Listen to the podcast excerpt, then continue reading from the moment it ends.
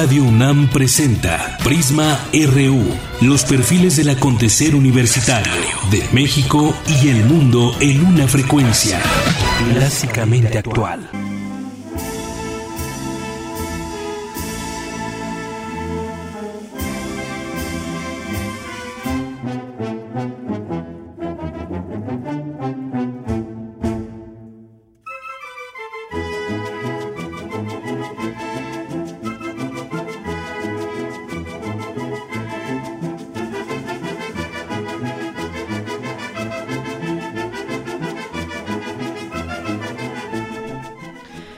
Bellísima canción que estamos escuchando, Agua es Vida, de los niños y jóvenes cantores de la Escuela Nacional de Música de la UNAM, de este disco Sones de Tierra y Nube, volumen 2, Banda Filarmónica del Centro de Capacitación y Desarrollo de la Cultura Mije.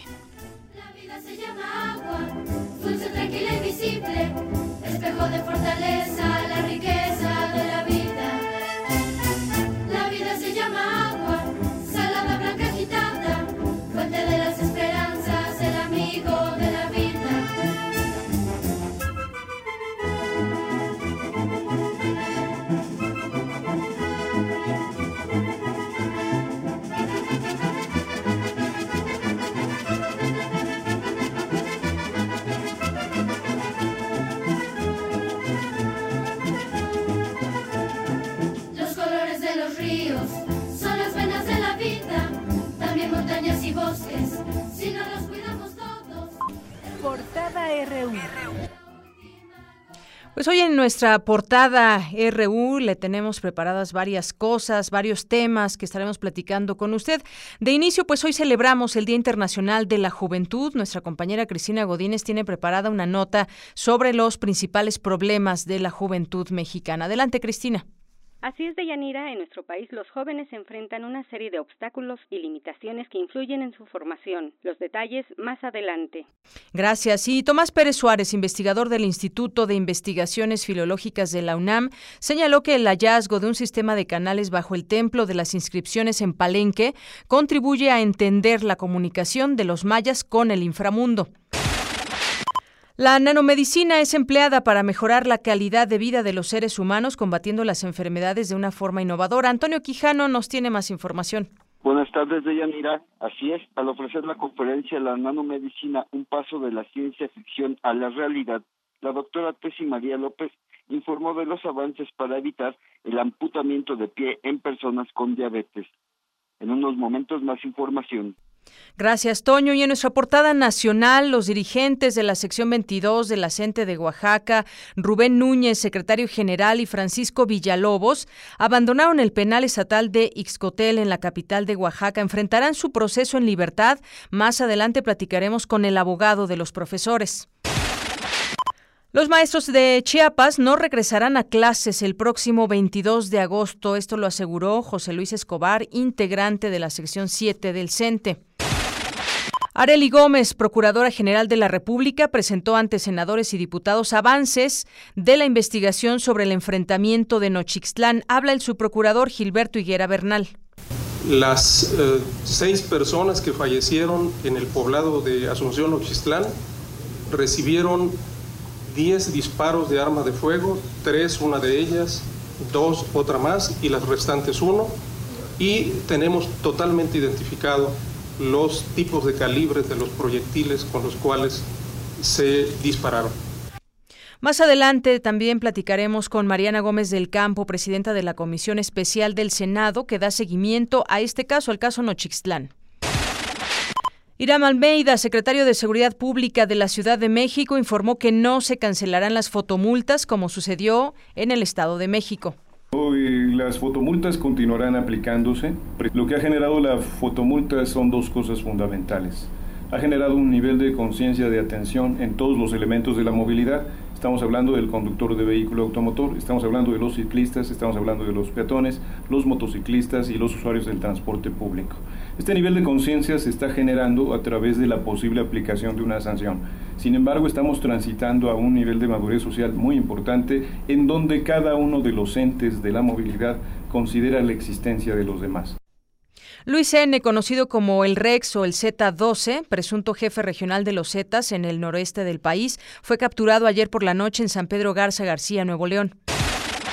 El ministro presidente de la Suprema Corte de Justicia de la Nación, Luis María Aguilar Morales, advirtió que todavía hay quienes tienen una visión miope de la realidad al señalar a los migrantes como el origen de muchos males. 111 de los 125 municipios de Jalisco avalaron la reforma para retirar el fuero a funcionarios públicos. Con ello, la entidad se convierte en la primera que oficialmente elimina esta figura. La Comisión Nacional de los Derechos Humanos se pronunció por expedir la Ley General de los Derechos de las Personas Jóvenes. La Policía Federal reportó el cierre parcial de la carretera federal Naucalpan-Toluca por un deslave que cayó en el kilómetro 12 eh, con dirección a Naucalpan. En nuestra portada de Economía y Finanzas, el desempleo en México se situó en 3.9% de la población económicamente activa en el segundo trimestre de 2016, así lo informó el INEGI. En México, 2.5 millones de jóvenes se encuentran desempleados. Abraham Menchaca, adelante. ¿Qué tal, Deyanira? Buenas tardes. Durante el primer trimestre del año, 2.495.000 jóvenes de entre 15 y 29 años de edad desistieron o no buscaron empleo por considerar que no tienen posibilidades de acceder a él. Los detalles más adelante. Gracias, Abraham. Y Aeroméxico suspenderá la prestación de boletos sujetos a disponibilidad y descuentos de 90% a sus sobrecargos, pues detectó que el 55% de los casos de pasajeros varados en Madrid contaban con este tipo de boletos. En nuestra portada internacional, unos 70 republicanos pedirán al partido que corte la financiación a la campaña presidencial de Donald Trump y que se enfoque en mantener las mayorías en el Senado y la Cámara de Representantes. El gobierno de Nicaragua protestó por la actitud injerencista, así le llamó, de México en una airada respuesta a sus declaraciones, a declaraciones del embajador mexicano ante la OEA, Luis Alfonso de Alba. El diplomático criticó la reciente destitución de 28 diputados opositores nicaragüenses. Al menos 11 explosiones se registraron en cinco provincias de Tailandia desde la noche del jueves y dejaron un total de tres muertos y 28 heridos. Más de 100.000 personas se han visto desplazadas conforme las fuerzas iraquíes despejan el terreno para la crucial batalla por Mosul, tomada por el grupo Estado Islámico. Y nos vamos a Cultura, un adelanto de lo que tendremos durante este programa con Tamara Quiroz. Adelante, Tamara. Deyanira, muy buenas tardes y saludos al auditorio. Hoy haremos un recorrido con la cámara al hombro, una exposición de 51 obras de Juan Antonio López Holguín. Muchas gracias. Y bueno, nos vamos ahora con un adelanto también de lo que tendremos a lo largo de este momento, de este programa, con Eric Morales. Adelante, Eric. Hola, Deyanira, buenas tardes, amigos de Prisma RU. Hoy en el Zarpazo RU le tendremos lo más destacado de la jornada olímpica. También Michael Phelps ganó su medalla de oro número 22, la vigésimo sexta en su cuenta personal. Y también nos visitarán en la cabina Enrique Zapata, head coach de los Pumas Zacatlán, y Luis Bolaños, coordinador de actividades deportivas de la FE Zacatlán, para hablarnos de la participación que tendrá el equipo universitario en la Liga Mayor de la UNEFA, que inicia el próximo mes de septiembre. Esta y otra información más adelante. Claro que sí, Eric, muchas gracias.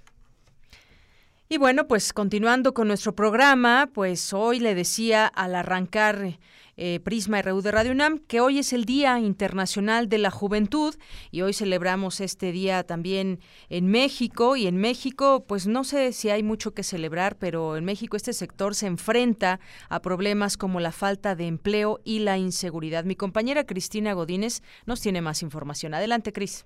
Deyanira, buenas tardes. La juventud es la etapa de transición entre infancia y edad adulta. Biológicamente se ubica entre los 15 y los 24 años de edad, como la define la Organización de las Naciones Unidas. En 1999 la ONU declaró el 12 de agosto como Día Internacional de la Juventud, con el propósito de promover la participación de los jóvenes en la toma de decisiones y abordar las problemáticas que los afectan, tales como hambre, pobreza, uso de drogas y delincuencia. Sobre el tema habla el maestro José Antonio Pérez Islas, coordinador del Seminario de Investigación en Juventud de la UNAM. Los jóvenes en México tienen una serie de obstáculos y limitaciones que se le han ido formando como generación y yo creo que tendríamos que empezar por una revisión a las cuestiones de empleabilidad que tienen, que se han visto reducidas no solo por el avance tecnológico, sino por la alta precarización de los empleos.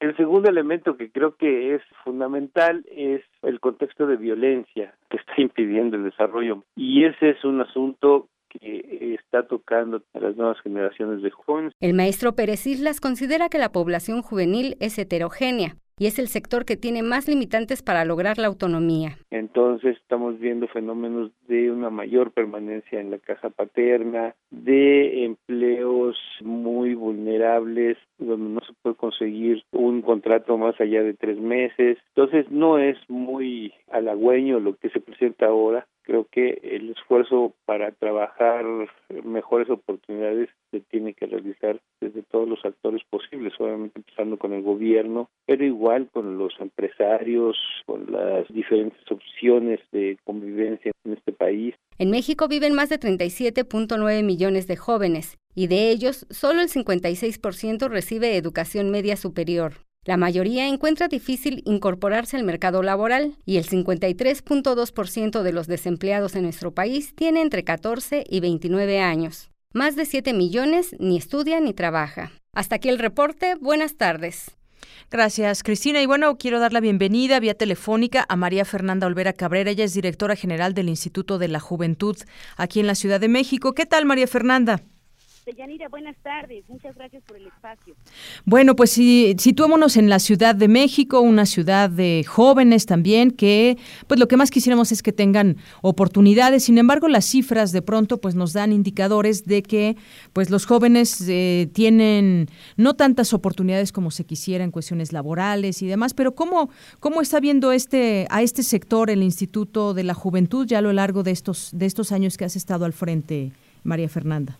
Mira, Deyanira, efectivamente eh, la Ciudad de México es una ciudad joven, es una ciudad en donde se concentran 2.6 millones de personas entre los 12 y los 29 años de edad. Esta es una cifra importantísima, es histórica. Nunca en la historia de la Ciudad de México había existido un número tal en proporción al resto de la población de jóvenes. Esto quiere decir que cerca de 4, 4 de cada 10 personas en la Ciudad de México son personas menores de 29 años de edad. Sin duda implica un reto enorme a tres años de este gobierno, a tres años de, la de esta administración al frente del Instituto de la Juventud. Hemos identificado que eh, la clave para, o, más bien una de las posibles claves para poder em, resolver y acercarnos cada vez más a las personas jóvenes, tiene que ver con consultarles ya no se permiten políticas verticales en donde son los adultos quienes consideran lo que le es bueno a las personas jóvenes.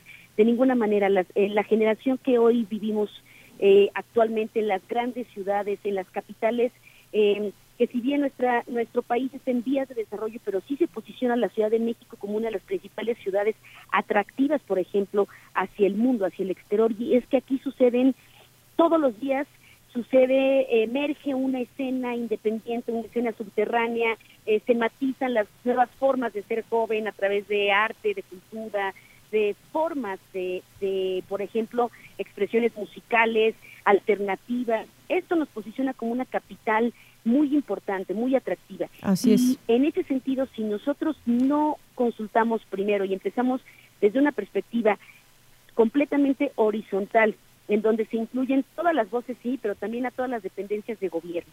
Mm. No habrá forma de siquiera acercarnos o lanzar programas sociales, programas institucionales, acciones o estrategias que siquiera toquen alguna de las realidades de ser joven. Efectivamente. Porque, eh, María Fernanda, si me lo permites, es un instituto, no tiene el nivel de una, de una secretaría, y bueno, pues lo que, lo que se puede hacer es trabajar de manera conjunta, como lo mencionas. Hay muchas expresiones, ya decías, y además también hay mucha diversidad en esta, en esta ciudad con todos estos millones de jóvenes. ¿De qué manera, digamos, eh, están ustedes apoyando, con qué, con qué programas a los jóvenes aquí en la ciudad? Mira, la Ciudad de México cuenta con una infraestructura muy importante de servicios hacia las personas jóvenes, que efectivamente no todos están anclados al Instituto de la Juventud. Nosotros somos la instancia rectora que vincula esas acciones para comunicarlas y quizás sí les llegan de manera más inmediata comunicándolas desde un Instituto de la Juventud, desde el INJUVE, que desde alguna otra secretaría. Por ejemplo, en cada una de las secretarías, salud, educación, cultura, existen programas específicamente enfocados a las personas jóvenes, como carteleras culturales enfocadas o como eh, convocatorias en donde jóvenes pueden participar para expresar su talento, eh, eh, llámese en el rock, llámese en la danza, el teatro, en el cine, por ejemplo. Les acercan foros, digamos. Exactamente, está toda, existe toda la red de faros que es única en el país y el formato de los faros ha sido posicionado a nivel internacional como un formato muy adecuado, ha sido medido eh, internacionalmente. La Secretaría de Educación, por ejemplo, a, educación está anclado quizá el programa más grande del mundo en términos de apoyo a estudiantes de bachillerato, que es PREPASI. Sí. Que es un apoyo económico, ¿verdad? Un apoyo económico exactamente a todos los estudiantes de bachillerato. No importando calificaciones. Sí, dependiendo, existe un tabulador eh, eh, parte la beca por derecho a todos los estudiantes, pero dependiendo su promedio es que va incrementando un poco más. Muy bien. Entonces, por ejemplo, eso en la Secretaría de Educación y otros programas, otras becas también, o programas de acceso a la educación, por ejemplo, a distancia, en cursos. Eh, la Secretaría del Trabajo tiene una amplia oferta de capacitación para el trabajo, ¿no? Todos estos programas se anclan al Instituto de la Juventud también para comunicarlos. Tenemos mi primer trabajo, por ejemplo. El Instituto de la Juventud también cuenta con programas propios, como eh, transporte gratuito, como también becas de apoyo, pero un, apoyo de transporte gratuito no podría ser, eh, no podría existir si no se sumara la Secretaría de Movilidad con sus diferentes eh, sistemas de transporte, como lo es el metro, transportes eléctricos y RTP. Es decir, no hay política pública de jóvenes que se haga solamente de una dependencia, aunque aunque estuviéramos constituidos como una secretaría. María Fernanda, toda esta información que nos platicas, eh, si los jóvenes interesados eh, nos están escuchando, ¿de qué página pueden consultar o dónde se pueden dirigir? Nuestra página es www.injuve.com cdmx.gov.mx y ahí encontrarán la cartelera de la Semana de las Juventudes que se inaugura el próximo lunes, es decir, hoy Día Internacional de la Juventud entregamos el Premio de la Juventud y el lunes inauguramos la Semana de las Juventudes que tiene más de 100 actividades en 24 sedes, una de ellas es, por ejemplo, el Zócalo Capitalino con viernes, sábado y domingo de un repertorio musical muy, muy importante que estoy segura llamará la atención de muchísimos jóvenes. Muy bien. Bueno, pues María Fernanda Olvera Cabrera, directora general del Instituto de la Juventud aquí en la Ciudad de México, muchas gracias por tomarnos esta llamada. Gracias, Villanira. Hasta luego. Hasta luego. Buenas tardes. Para nosotros, tu opinión es muy importante. Síguenos en Facebook como Prisma RU. Queremos conocer tu opinión. Síguenos en Twitter como arroba PrismaRU. I think this is a song of hope.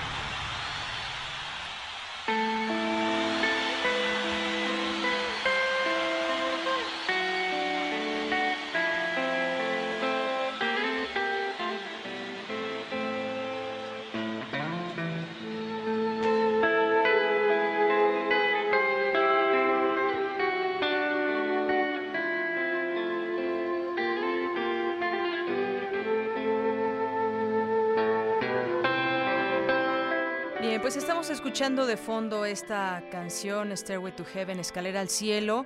Se habla de que hoy fue un día como hoy, de 1968 fue el primer concierto que dio Led Zeppelin, aunque hay varios días o varias fechas que se atribuyen.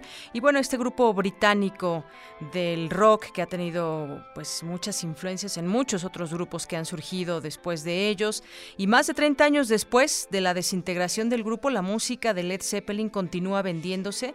Ya ha sido una de las bandas más influyentes, como les decía, y hasta la fecha ha vendido aproximadamente 300 millones de álbumes en todo el mundo.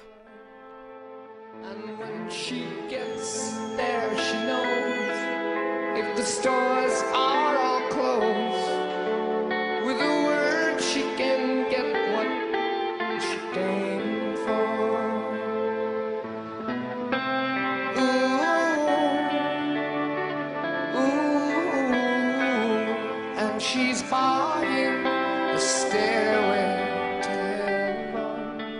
Continuamos aquí en Prisma RU a través del 96.1 de FM aquí en Radio UNAM y también nos escucha un saludo a todas las personas que nos estén sintonizando a través de www.radiounam.unam.mx.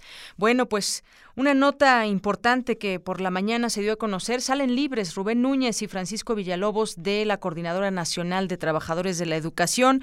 Rubén Núñez y Francisco Villalobos, eh, secretario general y secretario de organización de la sección 22, eh, salieron esta mañana del penal de Santa María Ixcotel. Ambos líderes salieron libres bajo caución, informaron sus abogados. A su salida del penal, Núñez y Villalobos abordaron un vehículo conducido por la abogada Edith Santibáñez sin dar ninguna declaración a los medios que ya esperaban. Eh, los líderes de la CENTE solo mantuvieron el puño izquierdo en alto y por su parte el abogado Julio Velázquez dijo en una entrevista que los vio mal y bueno, los iban a llevar a una revisión médica, eh, los ven delgados, los ven pues eh, los efectos de pronto que puede estar que pueden tener cuando cuando alguien está en la cárcel y dijo que posiblemente por la tarde por la noche ofrezcan una conferencia de prensa y también eh, dice que el abogado dijo que la fianza de Rubén Núñez fue de 70 mil pesos por dos causas y la de Francisco Villalobos de 120 mil pesos por cuatro causas. Bueno mientras tanto pues la expectativa en torno al tema sigue porque muchos de, de los bloqueos y de la intensificación de las marchas se dieron justamente porque pues estos líderes fueron encarcelados y entonces la gente reaccionó a ello.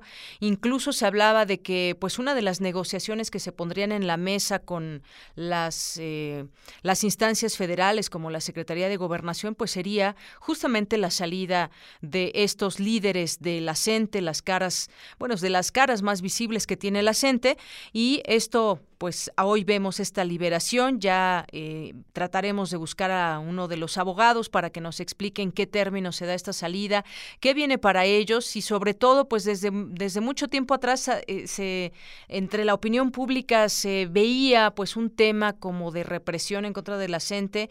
Eh, con pues muchas argucias también legales, sin embargo, pues bueno, ojalá podamos platicar más adelante con, con el abogado, pero por lo pronto salen libres Núñez, Rubén Núñez y Francisco Villalobos, también habrá que esperar una reacción de la propia CENTE con respecto al tema y ya estaremos pues muy atentos de lo que de lo que suceda y de lo que se va a mover en el escenario de las negociaciones.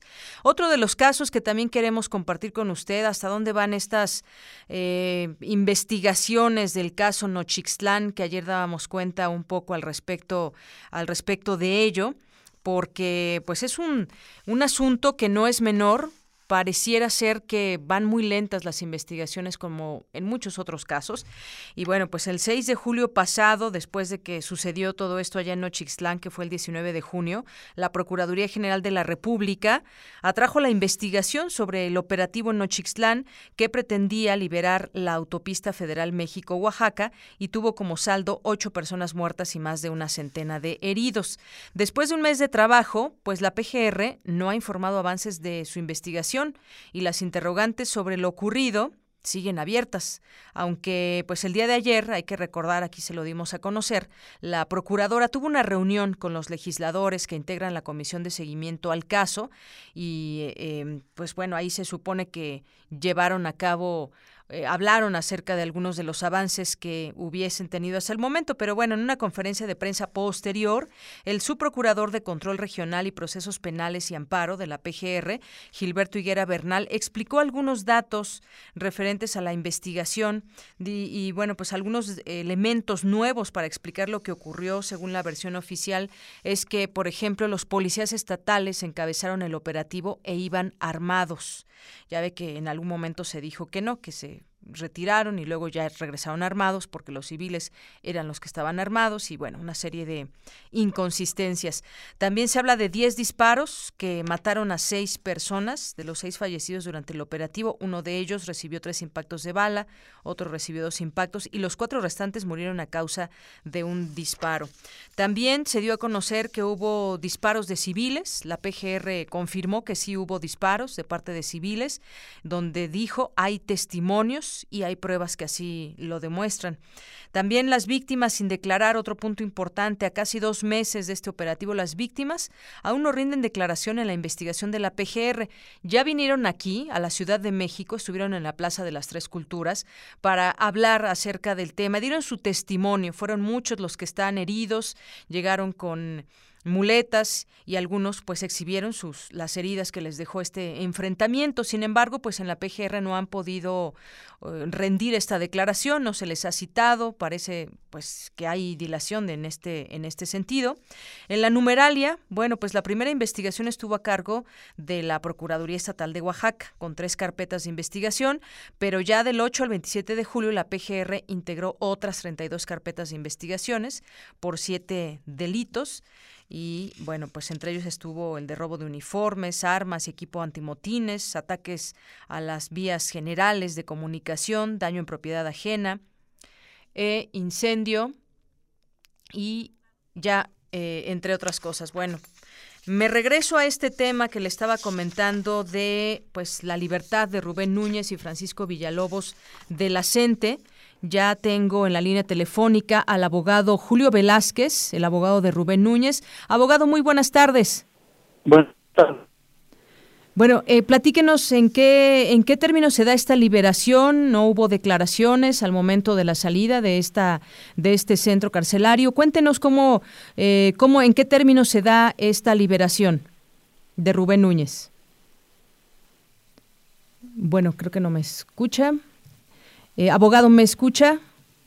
es el abogado Julio Velázquez. Logramos a escuchar solamente el saludo. Vamos a tratar de recuperar esta comunicación que sin duda será interesante conocer lo que nos dice desde pues el punto de vista legal esta liberación de Rubén Núñez. Él es el abogado de Rubén Núñez, aunque también está ha sido liberado Francisco Villalobos. Pero bueno, regreso otra vez al tema de Nochixtlán. Le decía, hay varias cosas que hay que tomar en cuenta con respecto a los avances de esta investigación.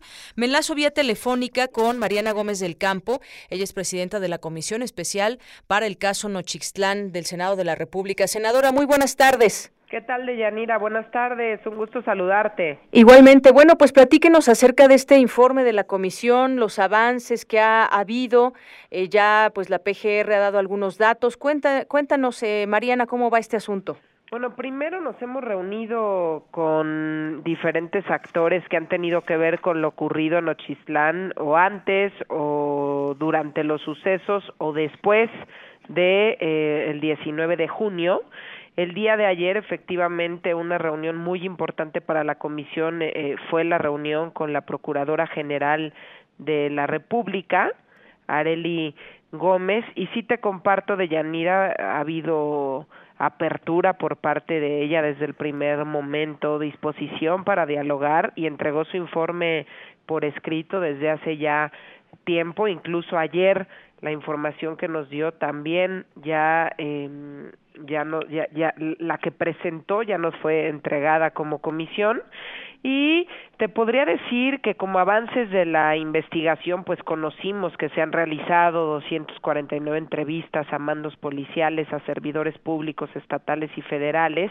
que acordaron y que realizaron el operativo. Tiene ya la Procuraduría 166 dictámenes periciales en medicina forense, en balística, con fotografías, con audios, con videos, eh, los incendios, los explosivos y bueno, toda esta información vaya vaya que ayuda.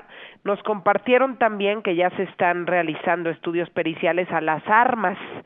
Yo ya había comentado hace unas semanas desde que estuvimos con el gobernador de Oaxaca, eh, nos dijo el gobernador que las armas habían sido ya entregadas, las que las que portaban el día del operativo, entregadas a la Procuraduría General de la República y que estaban bajo su custodia. Y lo mismo ocurría ocurre ya con las armas de eh, policía federal. Aquí seis elementos de la policía de la policía estatal que portaban cinco armas largas y seis armas cortas. Las armas de los 32 elementos de la gendarmería que portaban 22 armas largas y 32 armas cortas y los 24 elementos de la división vial de la policía estatal que portaban 15 armas cortas y 9 armas largas. Bien, Mariana, yo te preguntaría a, este punto, ¿qué certeza tenemos como, como ciudadanos? Se hace, tú estás encabezando esta, esta comisión especial, ¿qué certeza tenemos de que se está llevando a cabo una investigación clara y contundente? Ahorita decías que ya se han eh, tenido avances en las entrevistas a mandos policíacos y demás, pero se habla de que las víctimas aún no han sido llamadas a declarar y todos los testigos. Esto es muy delicado. Mira, yo confío en la procuradora siempre se ha manejado de manera institucional, es una mujer eh, muy profesional, seria y, y, derecha. Eh, he platicado con ella y también, ¿no? Coincidíamos en la importancia de llegar a la verdad, que se sepa realmente qué fue lo que pasó en Nochislán, ¿no? Y bueno, ella tiene 32 carpetas de investigación abiertas para este caso en concreto y bueno, yo sí te diría que eh, sí veo muy delicado y externamos ayer nuestra preocupación los legisladores con respecto a las víctimas. Se nos expuso, bueno, que las personas civiles lesionadas pues no habían presentado denuncia hasta el momento y esto es fundamental para agotar cada línea de investigación. Y, además no ha podido entrar la propia PGR, ¿no? Al lugar de los hechos. también delicadísimo que la Procuraduría no haya podido entrar. Estamos hablando de que ya pasaron pues dos meses del enfrentamiento y bueno, han logrado indagatorias a distancia y a través de procedimientos que no son presenciales, pero bueno, es una pena que la Procuraduría General de la República pues no haya logrado entrar. Me queda claro que se las están agenciando y viendo de qué manera eh, pueden obtener eh, obtener elementos, información, pero bueno, el, el no poder estar ahí en el lugar de los hechos también complica que esto pueda resolverse pronto. ¿Por qué no han logrado entrar a Nochixtlán? Pues mira, lo que se dice es que eh, hay desconfianza por parte de los pobladores, lo cual es muy desafortunado. Y entendible a la vez, ¿no, por un lado, claro, se entiende por un lado porque ellos tienen miedo a ser criminalizados, no mucha gente me queda claro eh, y como se narra como nos narran eh, los hechos mucha gente que no tenía nada que ver ahora sí que nivel en el entierro pero a la hora de que repican las campanas de la iglesia y dice una señora en mega, eh, a través de un megáfono eh, que corría peligro la población, que los iban a matar, pues se acercó mucha gente inocente que no tenía nada que ver. Eh, y, desconfianza también yo diría por la poca claridad que hubo desde un inicio donde se intentó criminalizar a la gente, que eran los que estaban armados, y luego se vieron civiles armados en algunos edificios, en algunos hoteles de esa zona. Entonces yo, yo, yo creo que sí es entendible, pero finalmente se tiene que avanzar en una. Y las autoridades tienen que hacer su trabajo para lograr eh, entrevistarse con la gente independientemente de ello. Hasta el momento, pues sí han logrado eh, entrevistas, ¿no? Con, pero, del lado de los mandos policiales, de los servidores públicos, pero sí se me hace muy delicado que con los civiles no hayan logrado esta, esta comunicación. Y además, incluso ya hasta vinieron aquí, estuvieron en la Plaza de las Tres Culturas y demás, digo, es, es como pues un poco confuso para nosotros como, como ciudadanos no, no entender por qué no se hayan hecho ya estos Mira, pues yo espero que nosotros como comisión podamos reunirnos con las víctimas, con los familiares de las víctimas. Tenemos que escuchar también toda esa información. No nos podemos quedar con lo que se plantea de un lado de la moneda. Necesitamos más elementos. Vamos a comenzar a redactar el informe la próxima semana, pero yo espero que pronto podamos reunirnos con las víctimas y familiares de las víctimas eh, en Nochistlán. Espero que así sea. Hemos insistido en ello, pero bueno. Y que todo esto no quede en la impunidad, ¿no, Mariana? Ya sé, es increíble. Nosotros qué buscamos? Que se sepa la verdad, que se haga justicia. Bien. Y decir no a la impunidad eh, de Yanira. Yo creo que toda la gente merece una explicación sobre lo que ocurrió en, en y toda violación a derechos humanos debe ser perseguida y sancionada. Bien. Pues Mariana Gómez del Campo, muchas gracias por tomar una llamada aquí en Prisma RU de Radio UNAM. Muchísimas gracias por el espacio de Yanira y buenas tardes. Buenas tardes, hasta luego. Bueno, pues fue la senadora Mariana Gómez del Campo de la Comisión Especial para el caso Nochixtlán. Y bueno, pues regreso, ya tenemos en la línea telefónica en un momentito. Ya estamos eh, tratando de hacer el enlace con el abogado, el abogado de Rubén Núñez, Julio Velázquez. Abogado, muy buenas tardes. Sí, buenas tardes, eh, Deyanira, y a toda tu audiencia. Bueno, pues platíquenos acerca de esta liberación de estos dos líderes de la CENTE, cómo se encuentran, cómo se dio en términos legales esta salida, abogado. Sí, mire, este, desde el día de ayer en la tarde-noche fueron trasladados de un penal de mediana seguridad del Ceferezo de Miahuatlán, de Mengolí de Morelos, en, en este, Oaxaca, al penal de la ciudad de Oaxaca, eh, que está al lado de los juzgados del Foro Común, el lugar donde debieron haber estados internos desde el principio cuando les ejecutaron las órdenes de aprehensión. El día de ayer se llevó a cabo este traslado, lo cual no permitía que se llevara a cabo eh, la audiencia para fijarle la medida cautelar y cambiarle la privación de la libertad por una garantía. Esta se había suspendido por dos veces en el caso del maestro Rubén Núñez, que fue el sábado, el sábado hace ocho días, se canceló la, la última vez y hace 15 días se canceló por primera vez. Entonces pedíamos ya, exigíamos públicamente el traslado a este penal a efecto de que no se no existiera ningún eh, problema administrativo que impidiera la realización de esta audiencia a efecto de que ellos pudieran eh, alcanzar su libertad. El día de hoy, en la madrugada, después de ser trasladados en la tarde-noche, se llevan a cabo las audiencias, eh, se les fija una garantía, eh, posteriormente eh, les, el juez determina que pueden concurrir a actividades, pero siempre y cuando estas no lleven a cabo algún acto ilícito. Bien, eh, abogado. Abogado, esto se da, tengo dos preguntas. La primera, ¿esto se da en algún marco de negociación con el tema que ahorita tiene la CENTE y que no ha habido una solución a este conflicto?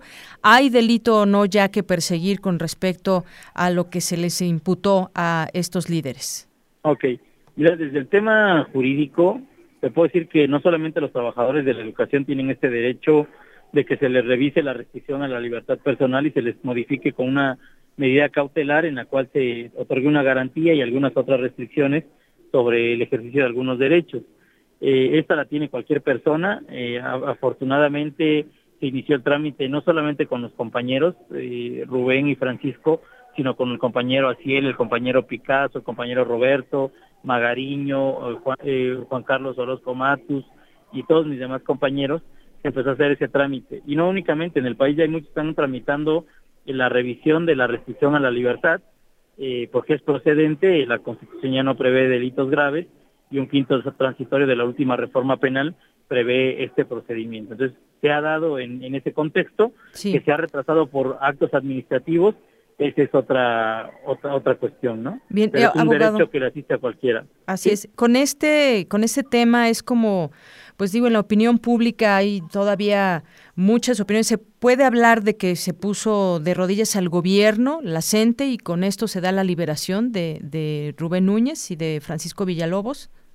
Eh, mira, no es una liberación plena, es una liberación mediante una garantía para seguir tu proceso en libertad. O sea, el proceso. El proceso continúa. Sí, el proceso continúa. Y, y, tiene que concluir con las reglas del proceso penal antes de la reforma del 2008 en materia penal. Entonces, el proceso continúa. Lo único que se le que se logró es el reconocimiento al derecho humano a la libertad personal. Eso es lo único que se logró, pero apenas se va a tocar de fondo el asunto. Lo que sí puedo señalarte es que todas las averiguaciones previas están mal hechas, están mal hechas y, y, por tal motivo en un incidente eh, de libertad por desvanecimiento de datos seguramente se van a caer. Muy en bien. cuanto al tema político te puedo decir que pues mmm, no entendemos nosotros cuál fue la situación eh, del por qué cancelar las audiencias del maestro Rubén, retardarlas, por qué los traslados hasta Hermosillo, Sonora, por qué regresarlos a Oaxaca nuevamente a un penal de mediana seguridad y por qué al final mandarlos a, al penal de, de, donde deberían estar desde un inicio, dilatando este, este proceso jurídico que, te repito, no solamente es para los trabajadores de la educación, Sí. sino para, cual, para cualquier este, persona en, en este país. Usted Entonces, aludiría este- a que son represalias por cuestiones políticas que se han visto y el movimiento de la CENTE. Pues, al final del día yo creo que hay que darle una, cada quien tiene una valoración. Sí. Eh, nosotros como abogados tenemos una valoración de, o sea, eran, eran argumentos tan, tan, no sé, tan chistosos, por así decirlo. ¿Los de- consideró presos políticos? eh, no solamente nosotros, ¿eh? Hay una hay una una opinión de la ONU. La ONU reconoce que los trabajadores de la educación son presos políticos y que no han cometido delito alguno. Recordemos que el, el delito por el cual fueron aprendidos primordialmente fue por el supuesto robo del libro de textos gratuitos. Así es. Y bueno, por ahí también algunos señalamientos que aludían a la riqueza de supuesta de Rubén Núñez. Eh, sí, supuestamente era lavado de dinero en la hipótesis de operación con recursos de procedencia ilícita. eh, se vio en este caso que es la cuenta donde están las, eh, depositan las cuotas sindicales. El sindicato nacional, no los trabajadores, el sindicato nacional le da un ni un 10% de las cuotas que recibe quincenalmente de los trabajadores de Oaxaca llegan al nacional, el nacional se lo regresa en una cuenta a la sección 22 y es donde estaba recibiendo en este caso el maestro Rubén y estatutariamente le corresponde conjuntamente con el secretario de Finanzas. Entonces no había un recurso de presencia ilícita. En este asunto, cuando resuelven situación jurídica, el juez reclasifica y dice que no, que entonces fue una extorsión porque a, algunas empresas se les pedía por, por vendernos servicios una utilidad. Eh, o sea, ahorita están cambiando de delitos para ver cuál pega, pero en el transcurso de que ya le ejecutaron una orden de aprehensión, les fueron iniciando más averiguaciones creándoles expedientes y, ejecutándoles más órdenes para que no pudieran salir luego. Bien, y hasta este momento no habría razón por la cual regresen a la cárcel a menos que haya nuevos delitos y se les puedan imputar. Sí, efectivamente, o sea, eh, es tan sencillo, así como vemos esos expedientes de crear delitos, en cualquier momento pueden crearle un delito y nuevamente... Temen eso, que se les cree otro delito. algún eh, Estamos tomando las medidas, ya hemos interpuesto juicios de amparo para saber si hay órdenes de aprehensión, pero desde la orden de aprehensión vamos a plantearle al juez de amparo que no es necesario que le ejecuten una orden de aprehensión, que él fije una medida cautelar en lo que el juez de la causa fija una medida cautelar definitiva. Muy bien. Que debe ser en los mismos términos. Bien. Eh, abogado Julio Velázquez, muchísimas gracias por tomarnos esa llamada aquí en Prisma RU de Radio UNAM. No, gracias a ustedes y que tengan buena tarde. Hasta luego, muy buenas tardes. Bueno, pues ahí la explicación de viva voz del abogado de eh, Rubén Núñez y Francisco Villalobos, lo que viene, lo que ven, el, contexto, es muy importante eh, pues señalar el contexto en que se da esta liberación y lo que nos dice, pues bueno, definitivamente son considerados para él y mucha gente nos ponía pues todos estos elementos también de la ONU para considerarlos como presos políticos, pero bueno, seguimos de cerca este tema. Vamos a hacer un corte y regresamos. Para nosotros, tu opinión es muy importante. Síguenos en Facebook como Prisma RU. Queremos conocer tu opinión. Síguenos en Twitter como arroba PrismaRU.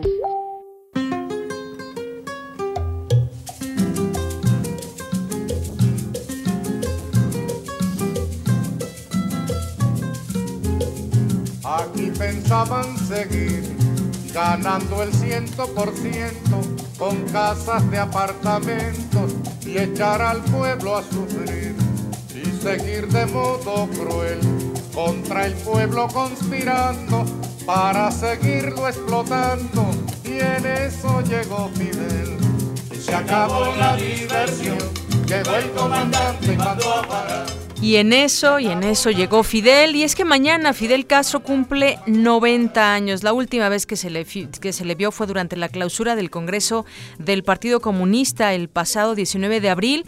Hizo una intervención que casi sonó, muchos eh, dicen, a despedida, porque dijo, tal vez sea una de las últimas veces que hable en esta sala.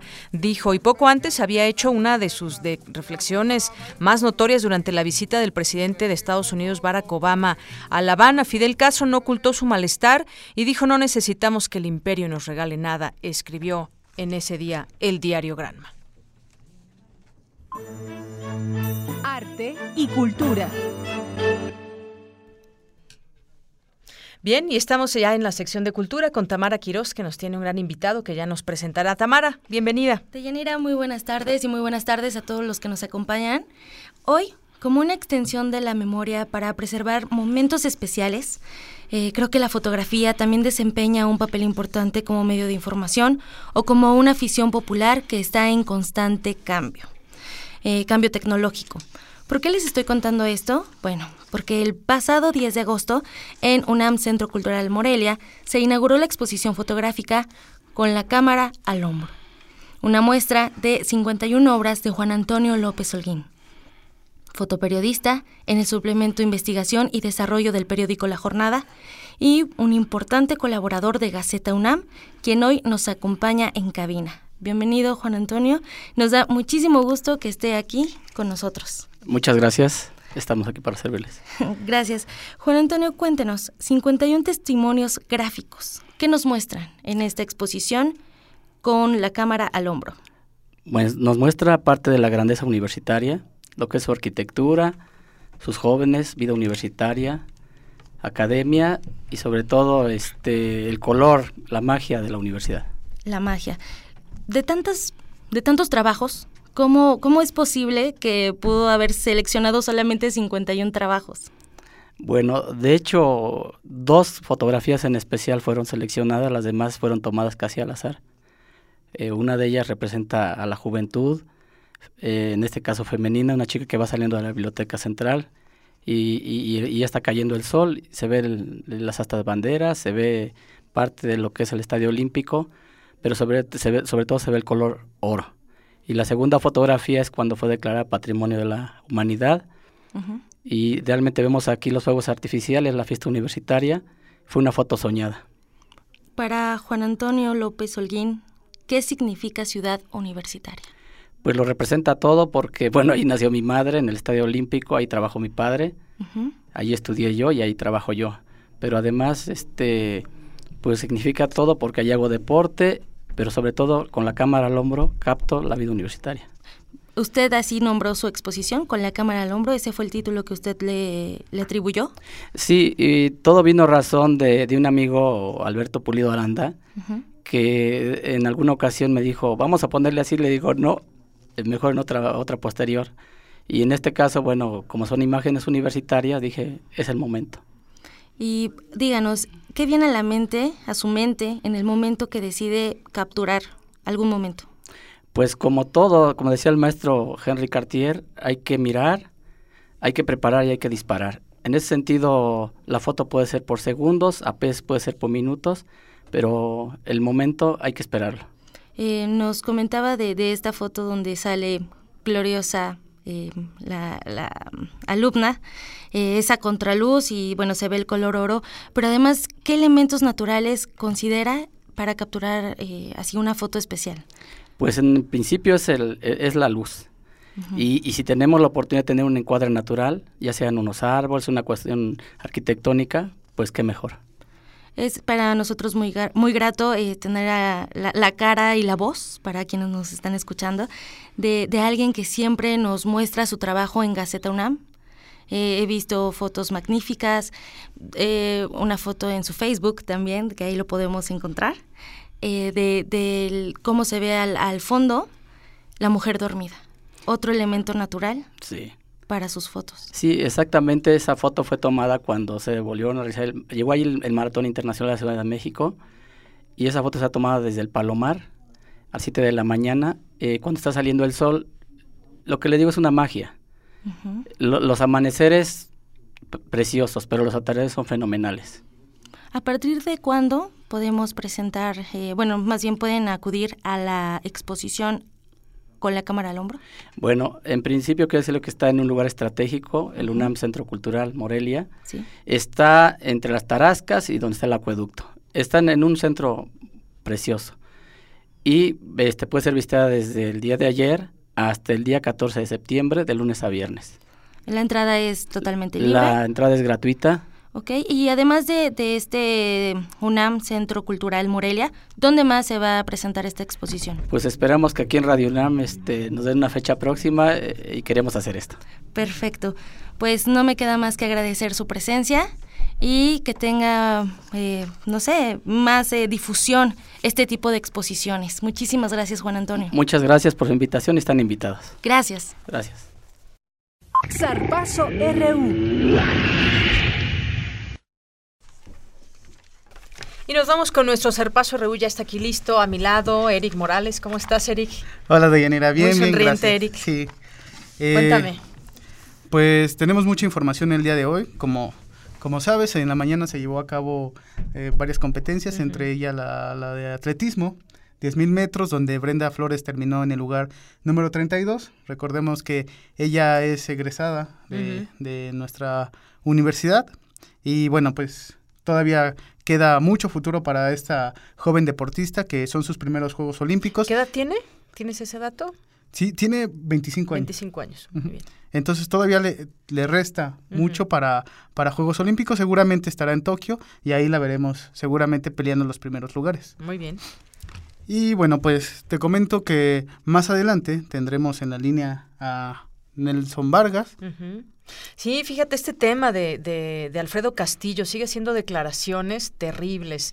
Primero que los jueces no están haciendo bien su trabajo, luego que el tema de los 15 millones de dólares, que por eso están así reaccionando, y que ha sido, es una agencia de viajes, la CONADE. Imagínate que, qué declaraciones para que, que, quien está frente de la CONADE lleve a cabo, ¿no? En el marco de, pues, resultados que, que deben ser alentados finalmente el trabajo de los deportistas debe ser alentado y hay mucho dinero de por medio. Eso es lo que yo pondría en primer lugar de crítica, más allá, más allá de todo, ¿no? Así es, la, Alfredo Castillo declaró desafortunadamente que la CONADE es una agencia de viajes y que su misión prácticamente no es conseguir las medallas. Que ya le contestaba también Padilla del Comité Olímpico Internacional y decía, pues no, no es así como lo está lo está viendo, porque además imagínate, me asusta el tamaño de crítica que hace.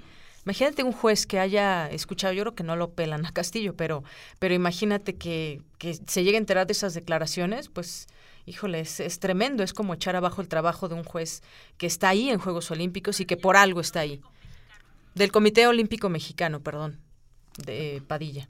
Así es, y estas declaraciones se dan en un marco difícil para el deporte mexicano porque durante la primera semana de Juegos Olímpicos no se ha podido conseguir ninguna medalla para nuestro país y y bueno, pues, si te pues, parece. Vamos a escuchar el Vox Populi, como todos los días, Prisma sale a las calles y ahora justamente preguntaba sobre este tema de Alfredo Castillo, sus declaraciones y estos resultados de la delegación mexicana. Adelante.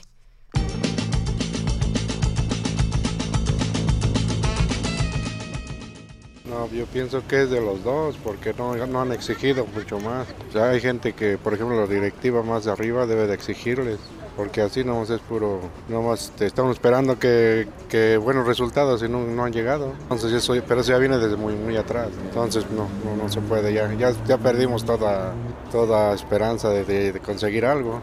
Más que nada es culpa de los directivos porque no hay suficiente apoyo para los deportistas. Los deportistas van y dan lo mejor de sí, pero realmente para empezar se empiezan a quejar por el uniforme que les dan, se quejan por la falta de instalaciones en, el país. De hecho, parece ser que hay hasta un mexicano que va independiente de la Federación Mexicana. Entonces, para mi gusto es la directiva, necesitarían cambiarla. Pues yo siento más que nada de los deportistas, ¿no? Siento que ellos son los que deben de comprometerse con su papel al cual fueron preparados. En este caso los, eh, funcionarios pues sabemos que son una bola de corruptos, ¿no? Llevan a, quien, a quienes ellos quieren, porque realmente no hay un plan de trabajo que realmente se respete, ¿no? Aquí son los hijos del compadre, del amigo, de los allegados. Y pues qué decepción, ¿no? Porque tanto dinero que se desperdicia en ellos, que debe ser invertido en obras simplemente que representan o que hacen falta para la ciudad. Yo creo que de los directivos. Sí, de los directivos porque pues en lugar de apoyar al, deportista mexicano, están este eh, los recursos como que no les llegan directamente a ellos. Muchos, muchos deportistas se quejan de que no tienen el apoyo económico suficiente. En ocasiones tienen que solventar sus propios gastos. Pues yo creo que le falta apoyo a los deportistas y también compromiso a los deportistas yo creo que de ambas partes.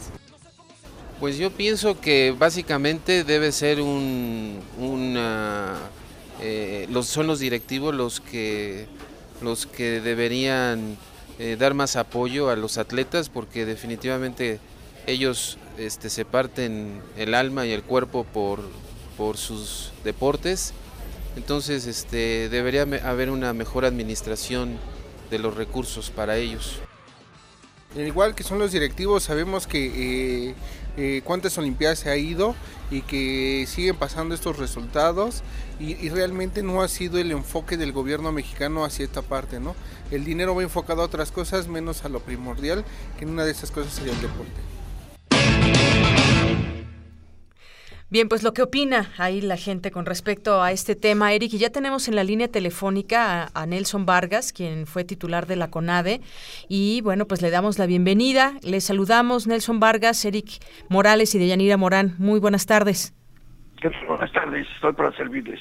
Bueno, pues usted, al haber sido titular de la CONADE durante varios años, pues, eh, pues conoce, por lo menos pasó por esta experiencia de atender los asuntos deportivos en, eh, con, con, los atletas y pues toda la relación que se debe tener con las federaciones y demás. ¿Qué opina usted de lo que ha dicho en declaraciones Alfredo Castillo? Muchos escandalizados, yo no sé usted cómo, cómo lo vea, pero pues ha señalado que si es una agencia de viajes la CONADE, el hecho ha sido muy criticado de la novia, eso lo ponemos a, a, punto y aparte, pero pues incluso se ha atrevido a señalar a los jueces por los resultados, sobre todo en el tema de, de los clavados con los mexicanos. ¿Cómo ve, cómo ve Nelson Vargas?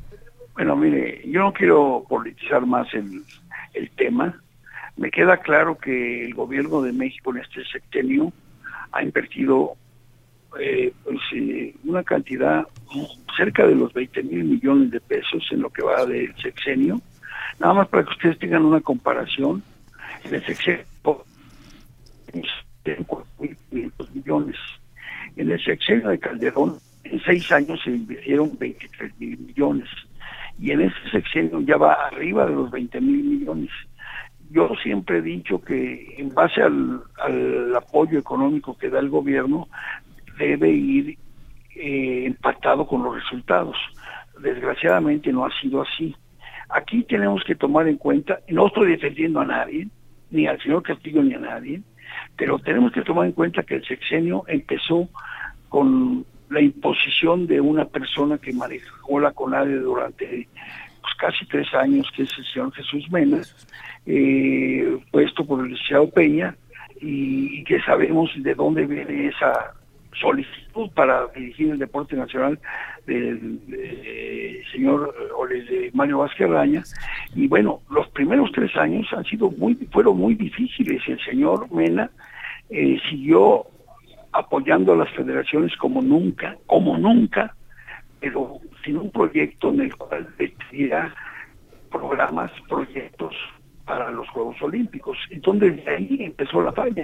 Había una mancuerna impresionante el señor, el señor Villa, que decían que iba a ser el sexenio más importante del deporte mexicano y desgraciadamente ya cuando salen estas personas, siempre el señor Castillo, pues está todo podrido y todo mal hecho y, el señor Castillo no ha sabido enderezar el barco, no ha sabido enderezar el barco, quiso imponer eh, fuerza para que las cosas fueran más transparentes en lugar de sentarse con las federaciones y buscar la forma que fluyeran los recursos en base a proyectos de cada disciplina deportiva. Y ese ha sido el problema. Se ha politizado ahora porque ha sido muy no ha tenido ningún acierto el señor Castillo en sus declaraciones, porque no tiene la experiencia, porque no tiene eh, la familiaridad. No conoce de, del de, tema. Eh, entonces, él, con todo su entusiasmo, eh, no se ha dado cuenta de que las federaciones son difíciles, el Comité Olímpico es más difícil que ninguno, el Comité Olímpico nada más exige y estira la mano y piensa que Uh -huh. a través del Comité Olímpico se debe desarrollar el deporte cuando el Comité Olímpico Mexicano debe ser una cancillería del deporte mexicano, no meterse a preparar deportistas porque ni prepara ni deja que lo que prepare el gobierno federal. Así es, Entonces, profesor. Este es el principal problema. No hay una coordinación entre instituciones. Las federaciones son bastante difíciles, pero también se les puede controlar a base de la dosificación de recursos para hacer lo que el órgano de gobierno cree conveniente de acuerdo a una planificación. Mientras eso no se haga, vamos a seguir igual. Yo le decía al licenciado Fox, la última vez que estuve con él, mi experiencia en el deporte, seis años, fueron mis seis años tirado a la calle. O sea, perdí seis años en mi esfuerzo por mejorar el deporte nacional. Y los perdí porque son proyectos sexenales. Nadie le da seguimiento a lo bueno que se hizo en sexenios anteriores. No quiero decir que yo hice buenos, buen trabajo, no quiero decir eso, pero cuando menos se rendimiento que no se da la utilidad que se requiere, eh, se hicieron centros en Tijuana, en Nuevo León, en muchos lugares, con el poco presupuesto que se tenía. Entonces yo, aplicación. Oiga, profesor, profesor, y eh, en esta falta de experiencia de Alfredo Castillo frente eh, al ámbito deportivo y esta enemistad que ha tenido con varias federaciones, ¿han tenido que ver directamente eh, con la nula cosecha de, medallas en estos Juegos Olímpicos? Bueno, yo creo que todo tiene un sentido, ¿no? Mientras, mientras no haya la coordinación y mientras no estemos pendientes de, de cada federación en cada disciplina deportiva y lo único que hagamos es darle recursos a la federación para que haga lo que quiere, como el señor Castillo dice, un viaje para acá está el dinero, esto para acá, no, no, no, tienes que sentarse, ver qué es lo que conviene al órgano de gobierno. El órgano de gobierno tiene una cantidad de empleados que debe darle seguimiento a cada deporte en todo su aspecto de la metodología, cómo se deben ir preparando, ver en dónde se invierte. Por ejemplo, ha habido una gran, un gran error en los dos sentidos, eh, tanto el de Calderón como el de como el de Peña, y requiere infraestructura inútil, porque la mayor parte de infraestructura que hace el gobierno federal y, lo que hizo el sexenio pasado, las instalaciones no se están utilizando en forma adecuada porque no hay un proyecto de cómo cómo es posible que los privados tengamos mejores resultados que los públicos claro. cuando cuando se invierte tanto en infraestructura deportiva. Ustedes ven infraestructura deportiva que la construyen en pueblos que ni siquiera tienen eh, nada de y que en unos años después ya ni existen. Esa es una tragedia. Y nadie se da cuenta. Y todo el mundo dice la infraestructura es importante. Es importante para los que hacen negocios. No es importante para el, negocio del deporte Así es, se trabaja fuerte en lo que respecta a desarrollar programas. Yo no puedo creer que las instalaciones públicas de este país la gente no quiera ir porque saben el desgaste saben que sus hijos no pueden estar que Muy no, bien. no pegan palo, todo eso pues muy bien. Ya ahí como que le estamos perdiendo la llamada, eh, profesor, pero yo le agradezco de verdad mucho que nos dé luz para tratar de entender este tema y estos malos resultados y cómo va todo concatenado y en un contexto. Muchas gracias, profesor Nelson Vargas. Bueno. Muchas gracias. Ya, ya no le alcanzamos a escuchar, pero bueno, fuertes declaraciones, Eric, en torno a este tema. Instalaciones privadas, dice cómo es posible que estén mejor que las públicas cuando hay pues un presupuesto que siempre se dice que nunca alcanza, pero el, el presupuesto va hasta ahorita en 20 mil millones de pesos. Muchas gracias, Eric. Al rato nos escuchamos. Nos vamos rápidamente contigo, Ruth Salazar, que nos tienes un resumen de esta primera hora y lo que tendremos en nuestra segunda hora de Prisma RU. Gracias, Deyanira. Buenas tardes. A ti y a nuestro auditorio, este es el resumen. En la primera hora de Prisma RU, la senadora Mariana Gómez del Campo, presidenta de la Comisión Especial para el caso Nochitlán, cuestionó la participación de la PGR en el esclarecimiento del caso pero bueno, es una pena que la Procuraduría General de la República pues no haya logrado entrar. Me queda claro que se las están agenciando y viendo de qué manera eh, pueden obtener eh, obtener elementos, información, pero bueno, el, el no poder estar ahí en el lugar de los hechos también complica que esto pueda resolverse pronto. En otra información, María Fernanda Olvera Cabrera, directora general del Instituto de la Juventud de la Ciudad de México, dijo que el bono demográfico es una oportunidad para aumentar la productividad económica. Hace unos minutos, el abogado de Rubén Núñez explicó que el líder de la CENTE en Oaxaca enfrentará el proceso penal en libertad, beneficio al que pudo acceder gracias a las reformas en el sistema de justicia penal. Quédense con nosotros en la segunda hora de Prisma RU. Nuestro compañero Abraham Menchaca nos informará sobre la crítica situación que atraviesan más de dos millones de jóvenes que no encuentran empleo. Además tendremos al legislador perredista Jesús Zambrano que nos hablará sobre el rumbo a las alianzas de cara al proceso electoral de 2018. así como lo más relevante en arte, cultura y deportes. El resumen de Yanira. Muchas gracias, vámonos al corte. Prisma RU. Un cetáceo cantante habita en las aguas de Baja California. Se ha establecido aquí luego de nadar en calma por todo el planeta. El Festival Intersecciones trae para ti al grupo La Ballena de Jonás, un mamífero marino que se alimenta con música del mundo. Viernes 12 de agosto a las 21 horas en la sala Julián Carrillo. Entrada libre. Aquí, en Radio UNAM. En 2010, Tlajomulco puso el ejemplo en participación ciudadana. A partir de 2011, pudimos decidir en qué obras se usan nuestros impuestos. Y en 2013 se presentó la ley Usted Manda. Hoy logramos que sea aprobada la ley de participación ciudadana en Jalisco.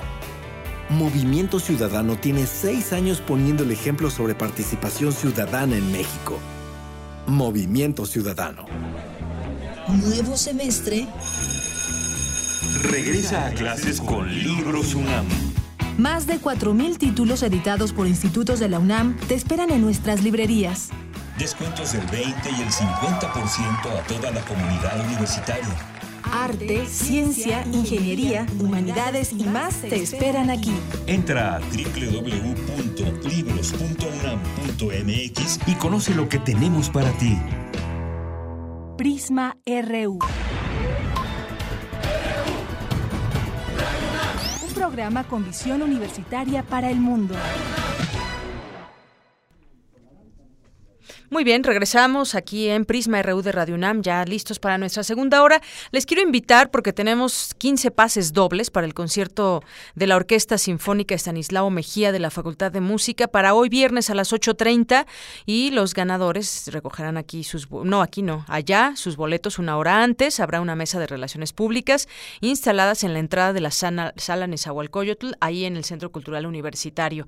¿Ya se sabe nuestro número? Espero que sí, porque a mí ya se me olvidó. Y si no, se los damos, no se preocupen, pero a las primeras personas que nos llamen, pues tendrán eh, uno de estos pases dobles para este concierto de la Orquesta Sinfónica Estanislao Mejía.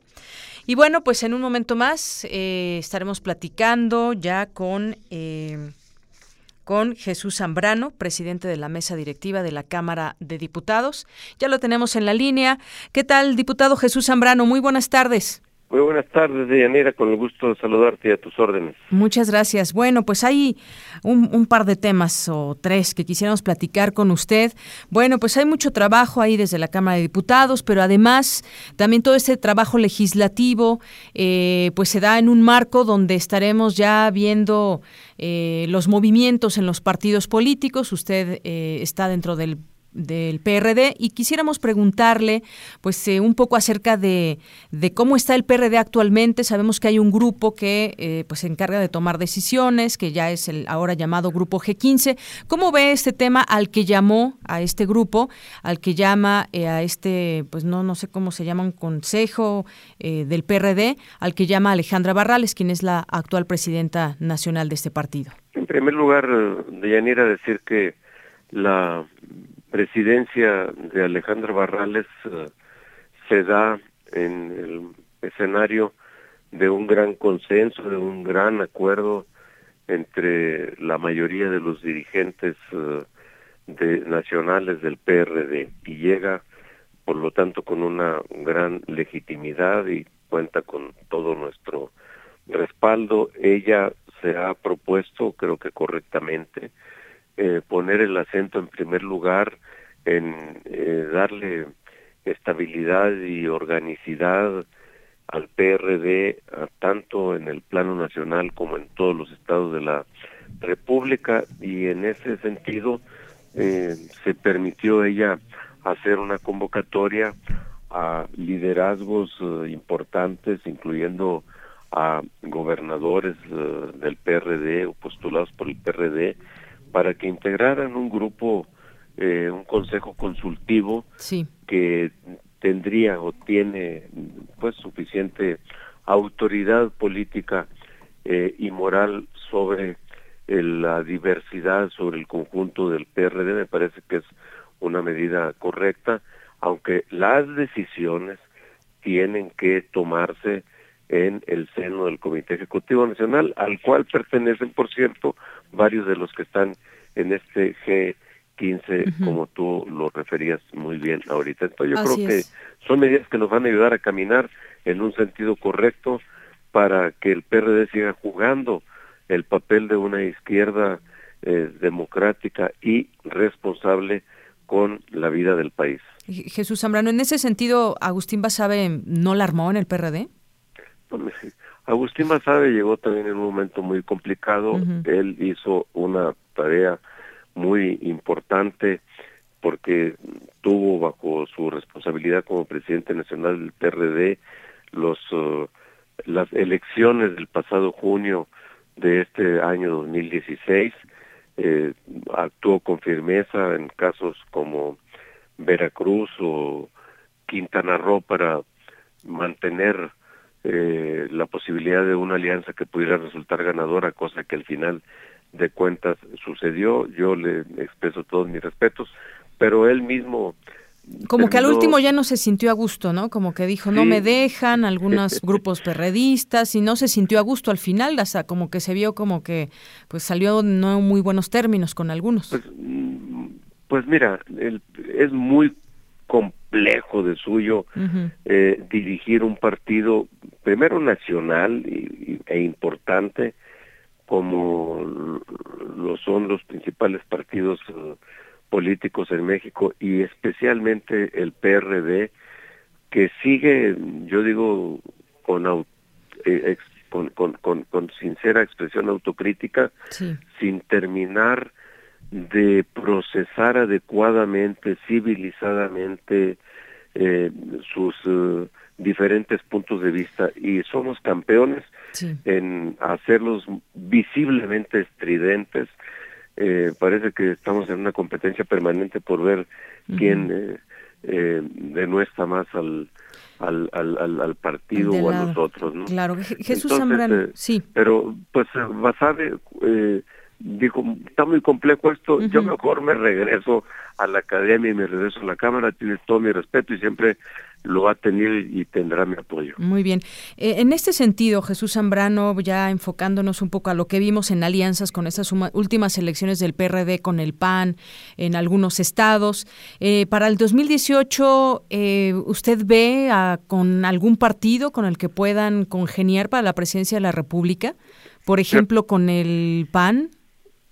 Primero tendríamos que pasar, Deyanira, por el 2017 que tendremos elecciones en cuatro estados de la República, en tres de ellos para gobernadores y la más importante será la del Estado de México. Doblemente importante porque además de su peso electoral, el más grande del país, pues también de allí es el presidente actual de la República. Y se lo pregunto porque esa izquierda que en algún momento se vio tan fuerte, importante, sobre todo el PRD, junto con otros partidos que hacían ahí también, como el PT o, Convergencia en su momento, eh, yo le pregunto, yo sé que tiene que pasar todavía pues varias eh, cosas y las elecciones y demás, pero usted ve que el PAN, que, que el PRD, perdón, eh, pues busque alianzas con otros partidos, como con cuál ve al, al PRD en 2018 con el, PAN, con Morena. Sí, el PRD, tanto en el 2017 de Yanira y luego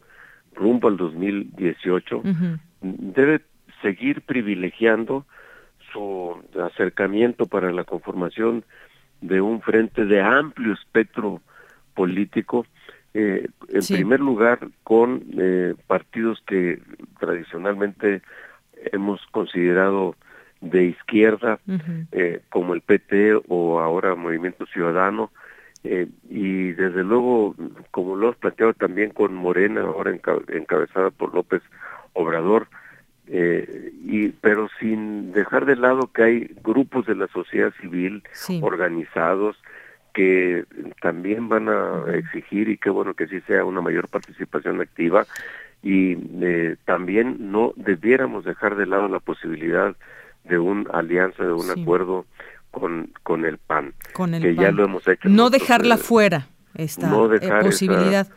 bueno, y se lo sabe, sí, Se lo preguntaba también porque algunos otros eh, importantes representantes del PRD, entrevistábamos hace poco a Miguel Barbosa y nos decía que, bueno, hasta se enojó casi, casi que con el PAN, para nada, para nada se ve el PRD para 2018 con, con el PAN. ¿No? Entonces ahí, bueno, vamos viendo algunas apreciaciones diferentes, pero todavía falta un camino. Usted dice que podría ser con el PAN. ¿Con Morena también hablarían?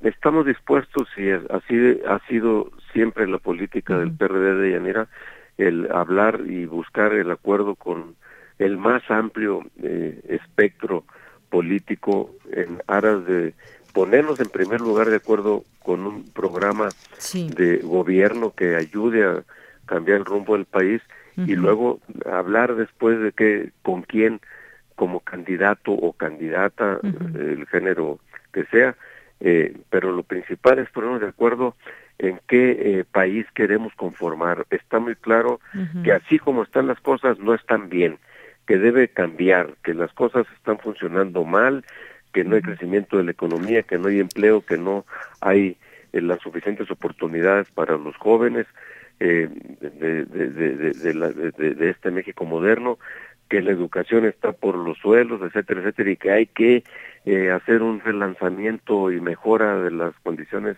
de la gente en muchos sentidos. Bueno, todo eso hay que cambiarlo. Entonces nos ponemos de acuerdo en eso. Ya lo secundario es con quién, eh, con qué personaje. Entonces, a ver, pues aquí no debieran entrar, eh, desde mi punto de vista, mm, los pruritos o, los uh, argumentos de carácter ideológico, eh, como los que lo argumenta López Obrador, diciendo son parte de la mafia en el poder, con la mafia no me junto, y entonces, como si fueran ellos los salvadores de la patria, o los que dicen, este, no, solo con la izquierda, porque con la derecha no hay posibilidades de construir. Bueno, eh, en un país que está ya tripartidizado o cuatripartidizado, tetrapartidizado, eh, pues eh, tenemos que asumir que ninguna fuerza por sí sola va a ganar ya elecciones. Ya, de hecho, las últimas elecciones que hemos tenido, 2015, 2016, demuestran que ni siquiera el PRI solo puede ganar elecciones y ningún otro partido lo podrá hacer tampoco. Entonces las coaliciones han llegado para quedarse, los acuerdos políticos se requieren y necesitamos trabajar en un sentido de responsabilidad política, pensando en qué es lo que necesita el país. Esa es mi convicción. Así es, Jesús Zambrano. Y bueno, rápidamente, eh, tuvieron una reunión con Aurelio Nuño de la CEP y nos acaba de decir que hay muchas cosas que hacen falta y entre ellos pues la educación por los suelos y demás. ¿Qué nos puede decir de este nuevo modelo educativo que presenta, pero que todavía no hay consenso con un sector importante de maestros que están en la CENTE? Bueno, en primer lugar hay que decir que efectivamente la reforma educativa que se eh, empezó a trabajar y se acordó desde diciembre de 2012 y luego se concretó en 2013, tiene como propósito fundamental elevar la calidad de la educación. Y para elevar la calidad de la educación lo que se requieren son, por una parte, eh, desde luego un modelo económico, eh, un, perdón, un modelo educativo. ¿A usted sí le gustó este modelo educativo que presentó Nuño? Mira, yo te diría, de manera que eh, tiene los aspectos fundamentales que deben ser base para que eh, México se relance en, en, su sistema educativo, que hay cosas que le pueden faltar con toda seguridad. Y por eso yo celebro que se haya puesto a debate, que haya ido ya el secretario de Educación a la Cámara de Senadores, a la Cámara de Diputados el día de ayer y que reciba directamente, empiece a recibir directamente observaciones, propuestas, sugerencias, pero sobre todo en el sentido, mira, de, eh, como ayer se dijo también allí, en la Cámara de Diputados, eh, del cómo sí construir y no del cómo no, no de no abrogar, va, baje eh, la reforma educativa para abajo. Esas posiciones del todo o nada no nos van a ayudar a avanzar. Bueno, Jesús Yo creo que ahí están los elementos eh, fundamentales que con la participación, por cierto, de muchos expertos, de conocedores de la materia pedagógica, que por cierto la UNAM tiene muchísimos de ellos eh, que pueden contribuir a enriquecer el debate, hay que entrarle, hay que agarrar el toro por los cuernos, Así es. porque debemos sacar adelante este país y la pieza clave fundamental para hacerlo es Pues sí. el de un nuevo sistema educativo. Aunque luego no escuchan a la gente de la UNAM, porque pues ahí estos modelos educativos, pues debe haber también especialistas en todo ello. Hemos tenido aquí varios académicos que pues han criticado fuertemente esta reforma, pero pues qué bueno, ojalá que, que, que nos escuchemos entre todos. Por último, Jesús Zambra, yo le quiero preguntar muy rapidísimo, rapidísimo, usted declaró con esta, eh, la declaración de 3 de 3 que hizo López Obrador, que pues eh, era muy similar a la del gobernador de Veracruz, Javier Duarte, ¿de verdad lo cree así? Pues mira, Yanira, la verdad lo, lo dije en, en, en un tono eh, pues así, eh, pues crítico, eh, porque en, en realidad Duarte, el gobernador de Veracruz, Duarte tiene varias denuncias ahí en la PGR y bueno, sí, por supuesto, Obrador pero, no. pero pero cuando, no, a ver, espérame, no, estamos hablando de su declaración 3 Sí, sí, 3, sí. no de otras cosas, yo no me meto a otros asuntos. se declaró aunque- inconsistente, ¿no? La de Javier Duarte porque no estaba bien hecha su ley 3 de 3. Así es, Falta que y- el, ahora el IMCO nos diga lo que pasa con la de López Obrador. Pues sí, eh, dijo el INCO en primer lugar que no había llenado todos los cuadros porque Sí. no había declarado ciertas cosas. Es más, y, se- y terminaron ya aceptándosela. Yo no cuestiono en esto al INCO, pero el propio López Obrador dijo, tengo otras propiedades en Tabasco que después daré cuenta de ellas y aún así le aceptaron su eh, declaración 3 de 3 en la plataforma del INCO. Bueno, eh, lo que llama en todo caso poderosamente la atención Sí. es que diga, tengo otras cosas que no las voy a declarar, Ajá. pero por lo pronto que quede claro que no tengo ni propiedades ni esto, porque todo, es más, vivo en la casa que está a nombre de mi mujer y ni tarjetas bancarias tengo, aunque tengo una cuenta eh, de, de, de O sea, en pocas palabras, depositan. ustedes de los que no se la cree esta 3 de 3 de No, López hombre, pues, o sea, miren, oye, si tienes una cuenta bancaria donde Sí. te depositan a tu nómina el dinero de tu nómina, ¿con qué retiras el dinero? Claro. Y esa ni siquiera Dijo, ¿no? Con una tarjeta ahí de Pues con una tarjeta de débito, de nómina, eh, vas al banco con una clave, Bien. eh, el NIP que le llaman, pues, de identificación personal, este y entonces ya con eso lo haces. O dice que recibe recursos, regalías de sus libros y de sus eh, conferencias. conferencias y que incluso llegó a decir que hace poco que eh, iban a- que le pagaban 20 mil dólares por ellos, algo así como 400 mil pesos, pero que eso no lo declaraba porque no eran ingresos públicos. Ah, ¿y no pagas impuestos por ello? Bueno. ¿Y tu declaración fiscal entonces en dónde queda? Bueno, pues Jesús Zambrano, muchas gracias, un gusto platicar con usted. A la orden, muy buenas tardes. Hasta luego, muy buenas Muchas tardes. gracias. Muchas gracias. Bueno, justamente ayer le dábamos a conocer que López Obrador presentó su ley 3 de 3. ¿No? Y bueno, pues se la dimos a conocer tal cual y lo que decía ahí su declaración 3 de 3. Y bueno, más durante el día y hasta hoy, pues han, han corrido muchas críticas. Líderes de diferentes partidos criticaron la declaración 3 de 3 de Andrés Manuel López Obrador. El dirigente nacional del PRI, por ejemplo, Enrique Ochoa Reza, no cree en la veracidad de la información que el presidente de Morena presentó en la declaración 3 de 3 al reaccionar a la declaración patrimonial del de interés y, eh, y fiscal que hizo pública López Obrador en la que aseguró no contar con tarjetas bancarias, autos, bienes, entre otros, y haber recibido percibido 600 mil pesos como dirigente partidista durante 2015, Enrique Ochoa aseveró que nadie le va a creer. Por su parte, el dirigente del Partido Acción Nacional, Ricardo Anaya, aseveró que Andrés Manuel López Obrador no es un político confiable y recordó que cuando el actual líder de Morena fue jefe de gobierno, vetó en varias ocasiones la legislación sobre transparencia y preservó, reservó, perdón, información sobre las obras de los segundos pisos. Anaya Cortés afirmó que López Obrador estableció además candados de acceso a la información para que las dependencias guardaran únicamente durante cinco años determinados registros de su gestión, como los relacionados con los gastos y lugares de sus viajes. Y bueno, lo que dijo Jesús Zambrano, que lo comparó con la 3 de 3 de Javier Duarte, y también, por otra parte, el coordinador, fíjese, esta contrasta, el coordinador del PRD en el Senado, Miguel Barbosa, reconoció a Andrés Manuel López Obrador como un hombre honesto y austero, lo escribió en Twitter y dijo, López Obrador es un hombre con un enorme poder que siempre ha sido honesto y austero. Es lo que declaró eh, también Miguel Barbosa. ¿Usted qué opina? Bueno, puede ser que, que, le creamos o no. Final de, a final de cuentas ya el IMCO está revisando eh, todo esto que entregó López Obrador y entonces ahí con los hechos, bueno, vamos a ver, vamos a ver si está bien integrada o no. Pero de entrada ya nos dijo que no tiene propiedades y que no tiene tarjetas bancarias y demás. Lo podemos dejar a la crítica o no, podemos creerle o no. Yo creo que aquí, pues la veracidad de los hechos va a ser lo que en algún momento cuente con esta esta declaración. Bueno, nos vamos de ahí a otros temas. Híjole, se nos viene el tiempo encima. Mi compañero Abraham Menchaca, le hablábamos de los jóvenes porque hoy es el Día Internacional de la, de la Juventud y durante el primer trimestre del año más de dos millones de jóvenes consideran que no tienen posibilidades de acceder a un empleo. Adelante, Abraham. ¿Qué tal, Deyanira? Buenas tardes. En este Día Internacional de la Juventud no hay mucho que celebrar ya que este sector de la población enfrenta serios problemas para alcanzar su desarrollo, incluida la contracción del mercado laboral. En México viven más de 29 millones de jóvenes de entre 15 y 29 años de edad.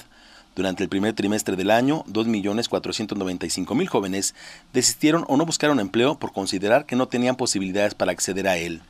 La cifra es más del doble del millón 144 mil jóvenes que sí buscaron trabajo pero no encontraron y se mantuvieron desempleados en el primer trimestre, esto de acuerdo con datos de la encuesta nacional de ocupación y empleo que elabora el INEGI.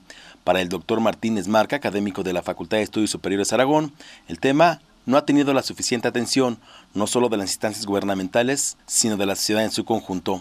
Las organizaciones, de, tanto nacionales, inclusive partidistas y demás cosas, deberían de participar más activamente dentro de buscar una mejor legislación que promueva la posibilidad y la ampliación de oportunidades, tanto a nivel de gasto como de educación, en términos de presupuesto para la educación, de tal forma que se pueda incorporar a un mayor número de jóvenes, que en esa medida se estimule su, su incorporación al sector formal y productivo de, la economía y con esto reducir que muchas de las veces todo esto se traduce en efectos secundarios que tienden a generar delincuencia o la incorporación dentro de digamos actividades no lícitas dentro de la economía. Me parece que, que esto es un problema importante que debe tomarse en consideración tanto en el legislativo como dentro de los programas del gobierno federal. De Yanira, este segmento que desistió buscar empleo forma parte de los 6.750.000 jóvenes que según la CEPAL no estudian ni trabajan. Y que representa respecto a la población económicamente activa, de acuerdo a cifras preliminares del propio INEGI, pues poco más del 10%, estamos hablando del 12 a 13% de la población económicamente activa, lo cual es un, un nivel alto realmente, lo cual evidencia las necesidades de urgencia que requiere nuestro gobierno y nuestra economía de, de virar y estimular eh, la promoción y el gasto de inversión productiva en nuestro país. Según los resultados del módulo Trayectoria Laboral 2010-2015, dados a conocer por el INEGI, de los 6.5 millones de jóvenes de entre 18 y 29 años que tuvieron una experiencia laboral en los últimos seis años, solamente 1.3 millones continuó en su primer empleo. De llenar la información que tengo. Buenas tardes. Muchas gracias, Abraham. Campus RU. Y en nuestro campus RU, ¿qué sucede en nuestro campus universitario? Se presentaron avances en la investigación para evitar amputación como consecuencia de la diabetes. Ahí estuvo mi compañero Toño, Toño Quijano, que nos platica sobre esta información. Adelante, Toño. Hola Dayanira, buenas tardes. Así es, hay buenas noticias para las personas con diabetes. Hace unos minutos, al ofrecer la conferencia La nanomedicina, un paso de la ciencia ficción a la realidad en la Facultad de Medicina, la doctora Tessie María López dio a conocer los avances para evitar que las personas con pie diabético sufran una amputación. La directora del Laboratorio de Nanotecnología y Medicina de la Universidad Autónoma Metropolitana detalló este importante logro. Todo lo que se hace con tamaño nano, es decir, un millón de veces más pequeño que un milímetro, se va armando paso a paso, molécula por molécula, hasta llegar al, a la nanomedicina que se requiere. O sea, es un material, un nanomaterial médico sobre pedido. Indicó que gracias a este desarrollo, las personas que han acudido a las clínicas en busca de una solución han logrado salvar sus extremidades. Es urgente que ya que siendo México uno de los países con más diabetes en el mundo, no se ampute a la, a la gente. Usted piense en una gente que, que le quitan la pierna, ¿cómo va a ser su vida? Cuál va a ser su calidad de vida. Yo se lo puedo decir, yo estoy en una silla de ruedas. Entonces, seis años más o menos, siete años, estuve estudiando sobre este eh, nanomaterial, digamos, para medicina y ya no hay más amputaciones de la gente que llega con nosotros. En el auditorio, Alberto Guevara Rojas de la Facultad de Medicina dijo que hasta ahora son 300 los pacientes que han recibido este tratamiento. Se calcula que en todo el mundo hay 422 millones de personas con diabetes y el 30% padece pie diabético. Hasta aquí mi reporte de Yanira. Buenas tardes. Gracias, Toño.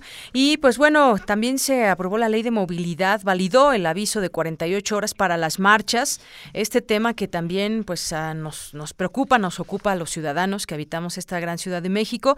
Le platico, por mayoría de votos, la Suprema Corte de Justicia de la Nación validó el aviso que debe hacerse al gobierno de la Ciudad de México con 48 horas de anticipación para la realización de manifestaciones u otro tipo de concentraciones humanas contemplado en la ley de movilidad. En el tercer día de debate, debate sobre dicha legislación y por seis votos contra cuatro, los ministros del máximo tribunal del país declararon la constitucionalidad del artículo 212 al considerar que no transgrede los principios de legalidad, libre circulación, no discriminación, libertad de expresión y de reunión. Así que avisar si alguien quiere hacer una marcha, 48 horas, un tema polémico que ya en su momento platicaremos. Zarpazo. Vámonos a tu Serpazo RU, Eric Morales, que nos tiene grandes invitados el día de hoy. Gracias, Deyanira. Buenas tardes, amigos de Prisma RU. Estamos muy contentos en la cabina porque nos visitan Enrique Zapata, head coach de los Pumas Zacatlán, y Luis Bolaños, coordinador de actividades deportivas y recreativas de la FES Zacatlán. Y nos van a hablar el día de hoy de la participación que tendrá el equipo universitario en la Liga Mayor de la Organización Nacional Estudiantil de Fútbol Americano, que inicia el próximo mes de septiembre. Buenas tardes, muchas gracias por venir. Buenas tardes, Eric. Buenas tardes, auditorio. Buenas tardes, gracias por la invitación. Oiga, coach, eh, pues un nuevo torneo siempre viene acompañado de, nuevos retos y, sueños. ¿Cómo se encuentra el grupo a unas semanas de que comience esta Liga Mayor? Eh, muy bien. Eh, estamos trabajando prácticamente desde el 13 de enero para, para esta temporada 2017. Se ha estado conjuntando, 2016, se ha estado conjuntando muy bien el equipo tenemos eh, una buena base de veteranos, nos llegaron jugadores de diferentes equipos de Liga Mayor y los semilleros de intermedia que, está, que afortunadamente en este año son la base de los semilleros con base en la experiencia del torneo pasado, ¿en qué han trabajado durante esta preparación rumbo al próximo torneo 2016? Este año, a diferencia del año pasado, cambiamos el sistema ofensivo. Desde inicio, eh, cuando estamos equipados, estamos trabajando con una spread offense y este y bueno, para hacer más eficiente la ofensiva que nos costó un poquito de trabajo el año pasado.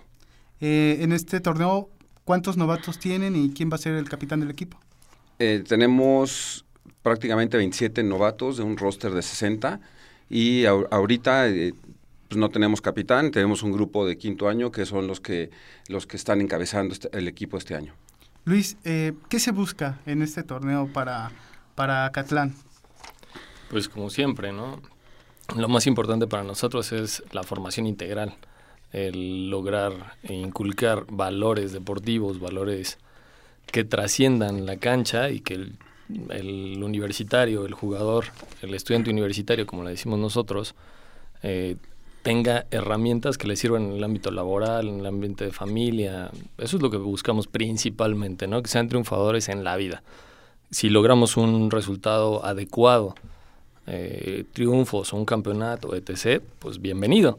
Pero lo principal es que los chicos sean, pues, gente bien, ¿no? Buenos universitarios. Y, bueno, creo que lo creo que lo explicas muy bien porque se ha puesto mucho de moda esta palabra de coach.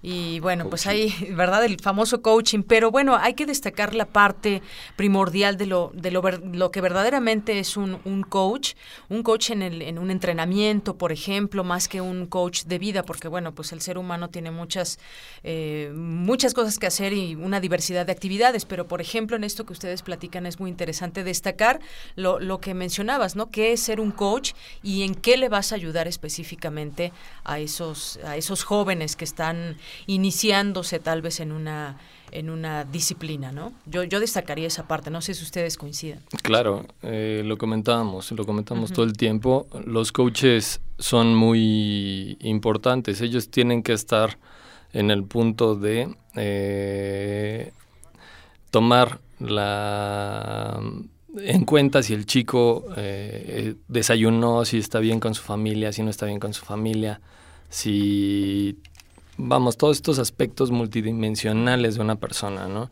Eso es pues, primordial, ¿no? El coach, coach, no sé. Mira, afortunadamente eh, este deporte es a base de valores y esos valores se los van a llevar toda su vida. Yo le digo a, mis jugadores que nosotros estamos preparándonos efectivamente para un campeonato de fútbol americano, pero lo que se van a llevar durante, durante la temporada es este mucho más que un posible campeonato.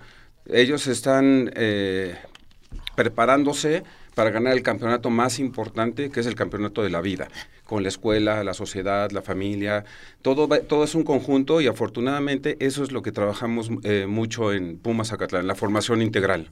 La formación integral, justamente, esa palabra es, es muy, muy buena porque pues engloba lo que debe ser este, este coach para un, para un joven, ¿no? Que además está todavía formando en muchos ámbitos. Así es. Coach, eh, yo quisiera saber si usted está a favor de la unificación de las dos ligas, la UNEFA y donde se encuentran los TECs, que las, los las dos ligas son de alto alto nivel de competencia, pero no sé cómo ve usted el panorama, si está de acuerdo con esta unión entre ambas ligas. Mira, afortunadamente ya este año hubo un acercamiento, ya vamos a tener juegos interligas que cuentan para el campeonato y, y ese es un gran, un gran paso para lograr la posible unificación o, este, o, los, o los juegos en, en común.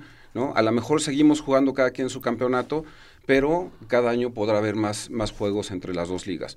Y obviamente eh, el nivel de competencia es mejor, la, para la afición ver otra vez un, un juego de Pumas contra Teco o UTLA contra Tigres de Nuevo León o, eh, eh, bueno, en cualquier ámbito, pues es lo que está esperando la afición de fútbol americano.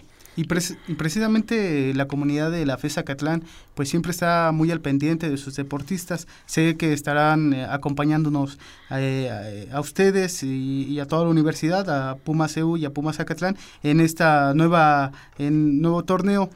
¿Cómo, ¿Cuáles son los objetivos que tienen ustedes, Pumas Acatlán, para, para esta Liga Mayor? Mira, yo creo que no hay ningún equipo que se que se prepare para solo una temporada. Yo creo que todos los este en las dos diferentes ligas, los cuarenta y tantos equipos que vemos de Liga Mayor, nos estamos preparando para un, objetivo que es jugar la final. Pero bueno, eso, eso lo vamos a llevar escalón por escalón, juego por juego, y, y ahorita para nosotros lo más importante es concluir la, la, parte de la pretemporada este fin de semana para estar listos a una temporada. Perfecto. Abren contra Halcones, perdón, mañana tienen un juego contra Halcones de la Universidad Veracruzana, un, juego pues muy importante, ¿no? Rumbo a esa liga. Claro, un juego de preparación, e, es el último que tenemos de la, de la pretemporada. El, el encuentro Halcones contra Pumas Zacatlán ha sido eh, los últimos años, eh, pues ya prácticamente se ha vuelto, no quiero decir la, la, palabra clásico, pero siempre ha sido un buen, un buen enfrentamiento y este y como buen reto, cerrar la pretemporada contra ellos es, importante para nosotros. El 2 de septiembre contra Correcaminos de la Universidad Autónoma de Tamaulipas reciben en la FESA Catlán. ¿Ya están listos para ese juego? Ya, ya lo estamos preparando. Eh, realmente ahorita, como mencioné hace rato, lo, más importante es cerrar la pretemporada contra ellos. Vamos a tener dos semanas para preparar el primer juego de temporada, que es contra Correcaminos, y, este, y ahí ya rumbo, rumbo a la temporada 16. Eh, con este calendario que, tienen eh, por delante, ¿tienen presupuestado ya algún, algún tipo de, visita tal vez difícil? ¿Para cuál partido? ¿Cuál es el partido que más están esperando? Eh, mira, menciono paso a paso, paso a paso, equipo por equipo, para, para lograr una temporada exitosa. tenemos juegos complicados cada fin de semana y que tendrán toda nuestra atención y toda nuestra preparación. Muy bien, pues muchas gracias por venir y qué bonitas playeras traen. muchas gracias. Gracias. Entonces, por último, los juegos están abiertos para toda la comunidad universitaria, ¿verdad? Así es. Así es, así es. Es importante mencionarlo. Sí, pues y- muchas gracias. Sí, Ah, adelante. perdón, eh, adelante. e, e invitar a toda la comunidad del fútbol americano. Estamos en los juegos de local, eh, estamos en viernes a las 3 de la tarde y los de visita estaremos ah, en, algunos en viernes en la en, en el Tecnológico, digo, en la Universidad de Nuevo León y los demás en sábado de visita. ¿no? A toda la comunidad los invitamos a que nos vayan a ver. Perfecto, pues ahí estaremos. Enrique Luis, muchas gracias por venir. Gracias, a ustedes.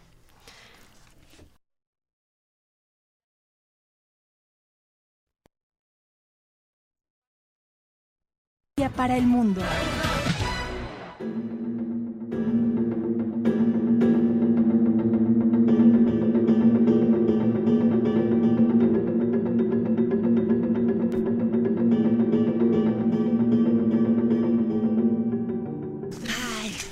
Bueno, ya estamos en esta sección de música Melomanía RU y ya conocen a Dulce Wet, ya ha estado con nosotros, pero ahora ya un poquito más relajados, Dulce. Pues qué maravilla, qué maravilla de Yanira, qué maravilla, estimados radioescuchas de Prisma RU. Melomanía, ¿por qué? Porque la melomanía es cuando verdaderamente no podemos vivir sin la música, lo decía Nietzsche, y yo estoy totalmente convencida de esto. La música que escuchas, eh, ya sea como acompañamiento, en el caso de la radio, la música en vivo y todo, sí nos cambia, cambia nuestra percepción, cambia Nuestro estado de ánimo, de claro. ánimo. Ah, muchas cosas suceden en nuestro cerebro y creo que debe ser a favor y eres una beneplácitamente, ¿no? Sí, yo me declaro melómana, radiófila, musicófaga, es decir, asimilo lo que puedo de toda la maravilla de expresiones y diversidad que tiene nuestro tiempo y procuro entonces pues pasarles un pequeño bocadito, una de invitación. todo lo que sabes, un pequeño todo bocadito de todo lo que de sabes todo y lo de que todo hay, lo que es, hay. es tremendo de Yanira, Pues en todas las de áreas. una vez, Dulce. y bueno, pues un día como hoy, en 1992, 12 de agosto, murió John Cage. En 2012 nos volcamos a hacer verdaderamente todo lo que pudimos porque fue el centenario de su nacimiento. Pero esta figura es muy importante por muchas razones. Primero es alguien que toma, por ejemplo, eh, el silencio como algo muy importante. Después es casi como, es, es un importante filósofo, escritor, este, era eh, micólogo profesional, este, esto, es, esto es que sabía acerca de todo lo de las setas y de los hongos. Decía él que un día sin hongos era como un día sin lluvia para él. Era Nada más esos ¿no? hongos. Eh, cocinaba, era perfectamente buen, muy buen chef. También, pero sobre todo te digo, era escritor, editor. Entonces, él fue muy consciente cuando dijo en 1937, fíjate, cuando nació Radio UNAM, dijo, este, nosotros creemos cuando escuchamos sonidos no temperados que decimos que es ruido, algo que no está, simplemente tenemos que volcar nuestra atención hacia ello y en ese momento reluce todo, todo lo que es la riqueza sonora y perceptiva. Esto es, entonces nos ayuda. Él fue el creador del término de música experimental, eh, verdaderamente un pilar para la vanguardia estadounidense y un gran maestro en muchos sentidos. Estamos escuchando lo que es el piano preparado, su primera obra, obra que se llama Bacanale. ¿Qué es esto del piano preparado? Es cuando un piano eh, se le meten entre las cuerdas o si entre las cuerdas del arpa tornillos, eh, gomas, todo tipo de piezas que hagan que su sonoridad cambie. Y lo que pasa es que él trabajaba mucho la interdisciplina y entonces trabajaba mucho con bailarines. Entonces una bailarina le pide una coreografía y van al salón donde se iban a presentar y se dan cuenta que no pueden presentarse porque él, que trabajaba primero, su primera época fue mucho trabajo de percusiones, pues no podía meter a la orquesta de percusiones porque no cabía en el lugar donde iba a ser el espectáculo y para que también cupiera el público.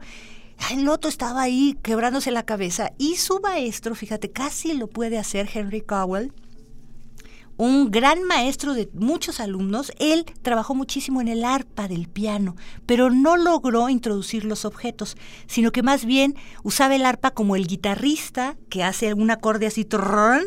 entonces él pasaba cosas, tiene piezas inclusivamente para arpa del piano, pero no logró realmente concretar el invento y el invento lo hizo John Cage. Su padre era inventor y entonces él también se hizo inventor hacia la música. Esto lo estamos escuchando y yo se los recomiendo mucho. Es un pretexto finalmente para adentrarnos en la gran obra que hizo este enorme y portentoso maestro al que seguimos recordando. Nos gusta bastante programarlo en Radio UNAM, pero eso sí tiene horario este, totalmente nocturno. ¿Por qué? Porque sí, John Cage. Y trabajó muchísimo con el azar, por ejemplo, ¿no? En lugar de tener como toda, él estaba como en contra de que el artista o los intérpretes, este, em, como que mm, eh, fuera para ellos toda la ovación y todo. Decía, lo más importante es la música y lo más importante es que se escuche la música y que el espectador y el público esté atento a la música. Él, para él era muy importante esa forma de disfrutarlo. Mm-hmm. Bueno, pues si quieres vamos a nuestro segundo. Todo este, toda esta semana ha sido maravillosa porque ustedes han eh, eh, dado cobertura a la Orquesta Sinfónica Stanislao Mejía de la Facultad de Música que se va a, Europa, se va a Alemania, ¿no? Maravillosamente en este fantástico festival de orquestas juveniles y entonces tiene que hacer dos presentaciones en la sala Netzahualcoyotl. Esta, la primera es hoy a las 8.30. Yo procuraré verdaderamente estar presente. Es una maravilla. Y lo que estamos escuchando ahorita es una de las piezas que se va a escuchar. Si ustedes la escuchan ahora y van hoy o el domingo a las 6 de la tarde, podrán darse cuenta que es el segundo movimiento, un alegro asai, de la Sinfonía Cora. ¿Por qué decimos Sinfonía Cora? Pues porque eh, Cora también se le llama a, los eh, indígenas de la de huicholes también, se les dice indígenas cora o huicholes, ¿no? Y entonces él, él es representante completísimo del nacionalismo, estos, estos habitantes de las sierras en la región del Bajío, y, hizo muy buen trabajo en el sentido de asimilar, era muy buen estudiante, muy estricto como maestro también en cuanto a todo lo de las formas musicales, y entonces logró hacer una buena mezcla inclusive alabado finalmente, por ejemplo, por Silvestre Revueltas. Esta sinfonía completa la escuchamos junto con una obra del propio Sergio Cárdenas. Me refiero a él porque es el director de lo que estamos escuchando ahora con la Sinfónica Nacional, pero él dirige esta Orquesta Sinfónica Estanislao Mejía de la Facultad de Música y les he de decir que yo pues siempre estoy al tanto ahí con los alumnos preguntándoles cosas y, viendo un poco de su desarrollo. Muchos intérpretes y compositores han venido al programa Testimonio de Oídas que tenemos en la madrugada y entonces él ellos están muy contentos realmente con el trabajo que hacen con el maestro Sergio Cárdenas. Entonces es doble, estamos oyendo música de Candelario Wizard, pero bajo la dirección de Sergio Cárdenas, quien hoy interpreta también, ¿no? Recuerde nuestro estimado auditorio que eh, estuvo el maestro eh, Paco Viesca, Francisco Viesca, el director de la Facultad de Música, hablándonos de todo esto, ¿no? Vamos ya al tercer corte y es un junto con la música sinfónica, vayámonos a otros géneros y ahora vamos a la música de cámara.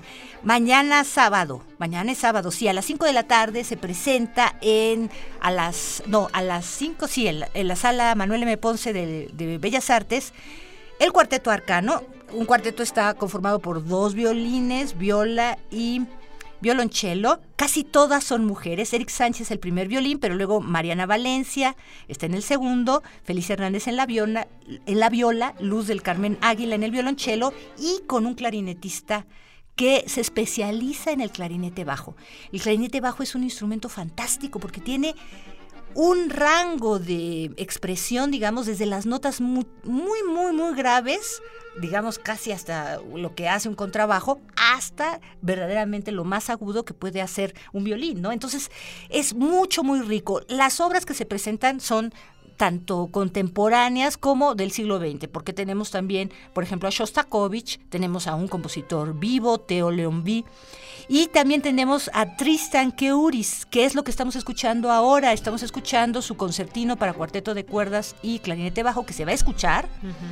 Y eh, este, él era muy amante, por ejemplo, de Stravinsky, entonces vamos a escuchar muchos, em, muchas formas, de alguna manera, con una actividad rítmica muy impresionante en este alegro.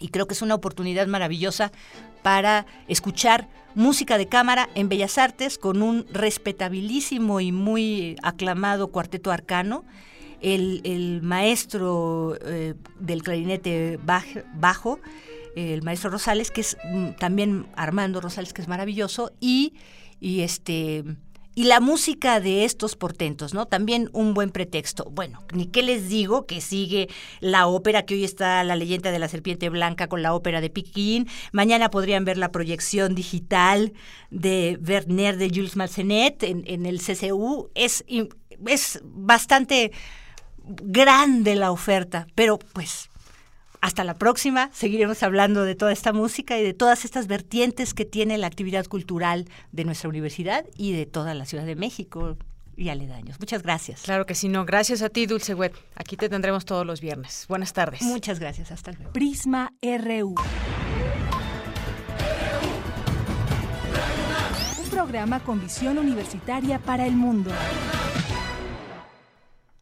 Y bueno, pues nos vamos, ya casi nos despedimos. Está con nosotros mi compañero Antonio Quijano, que nos tiene un, la última hora, lo que hay de información en la última, en los últimos momentos. Adelante. Así es, Dayanira, buenas tardes. La explicación de la Procuradora General de la República, Areli Gómez González, en torno a Rubén Núñez y Francisco Villalobos, líderes de la sección 22 de la CENTE, fue que pudieron salir bajo fianza, pero que esto no significa que sean inocentes. El Consejo Coordinador Empresarial junto con la Asociación de Bancos de México preparan propuestas para apoyar a sus agremiados afectados por los bloqueos magisteriales. Por otra parte, el subsecretario de Derechos Humanos de Gobernación, Roberto Campa, informó que la próxima semana se iniciará el pago a las víctimas por los enfrentamientos en Ochistlán, Oaxaca. El Instituto Mexicano para la Competitividad señaló que a la declaración 3 de 3 que presentó el presidente de Morena, Andrés Manuel López Obrador, le faltan datos como los ingresos por regalías de libros y conferencias. Hasta aquí la información. Muchísimas gracias, Toño. Bueno, entonces ya hay, ya, ya eh, habla la, el IMCO y dice que sí hay faltantes en esta declaración 3 de 3 de López Obrador. Es importante conocerlo.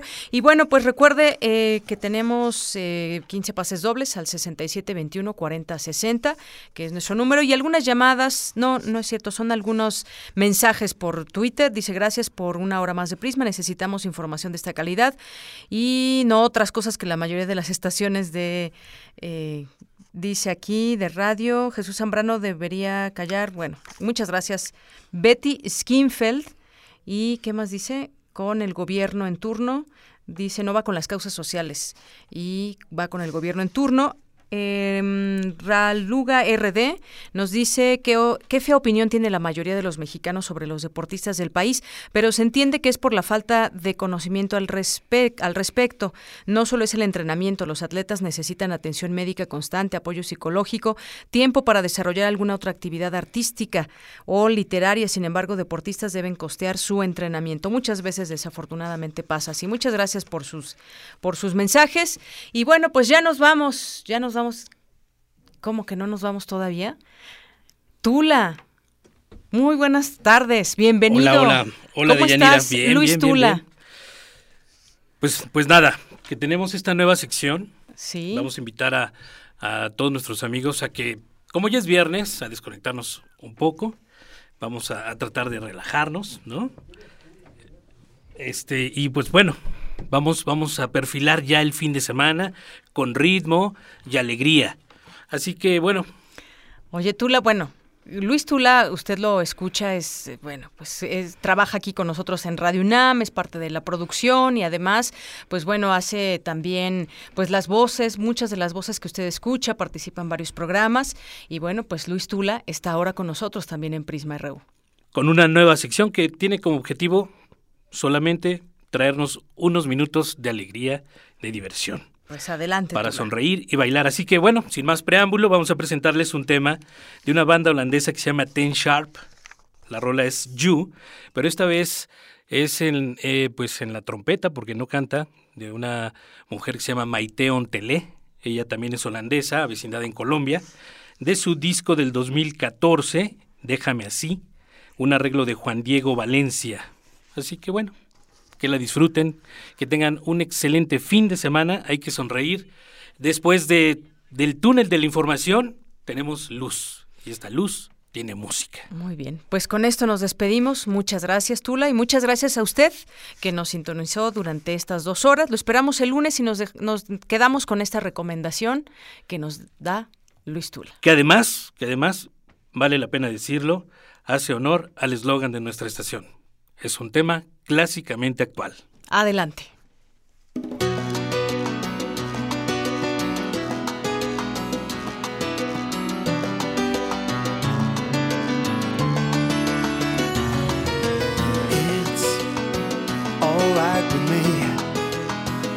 as long as you are by my side.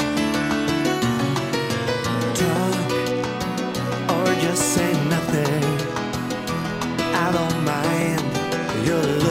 never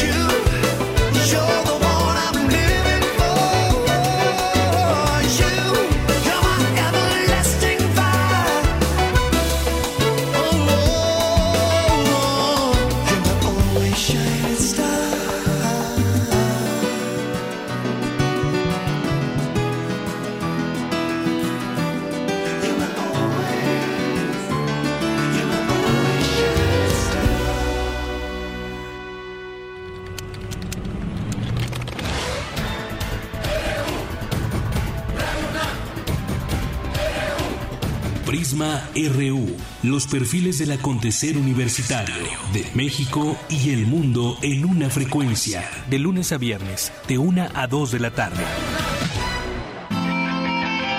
Radio UNAM, clásicamente informativa.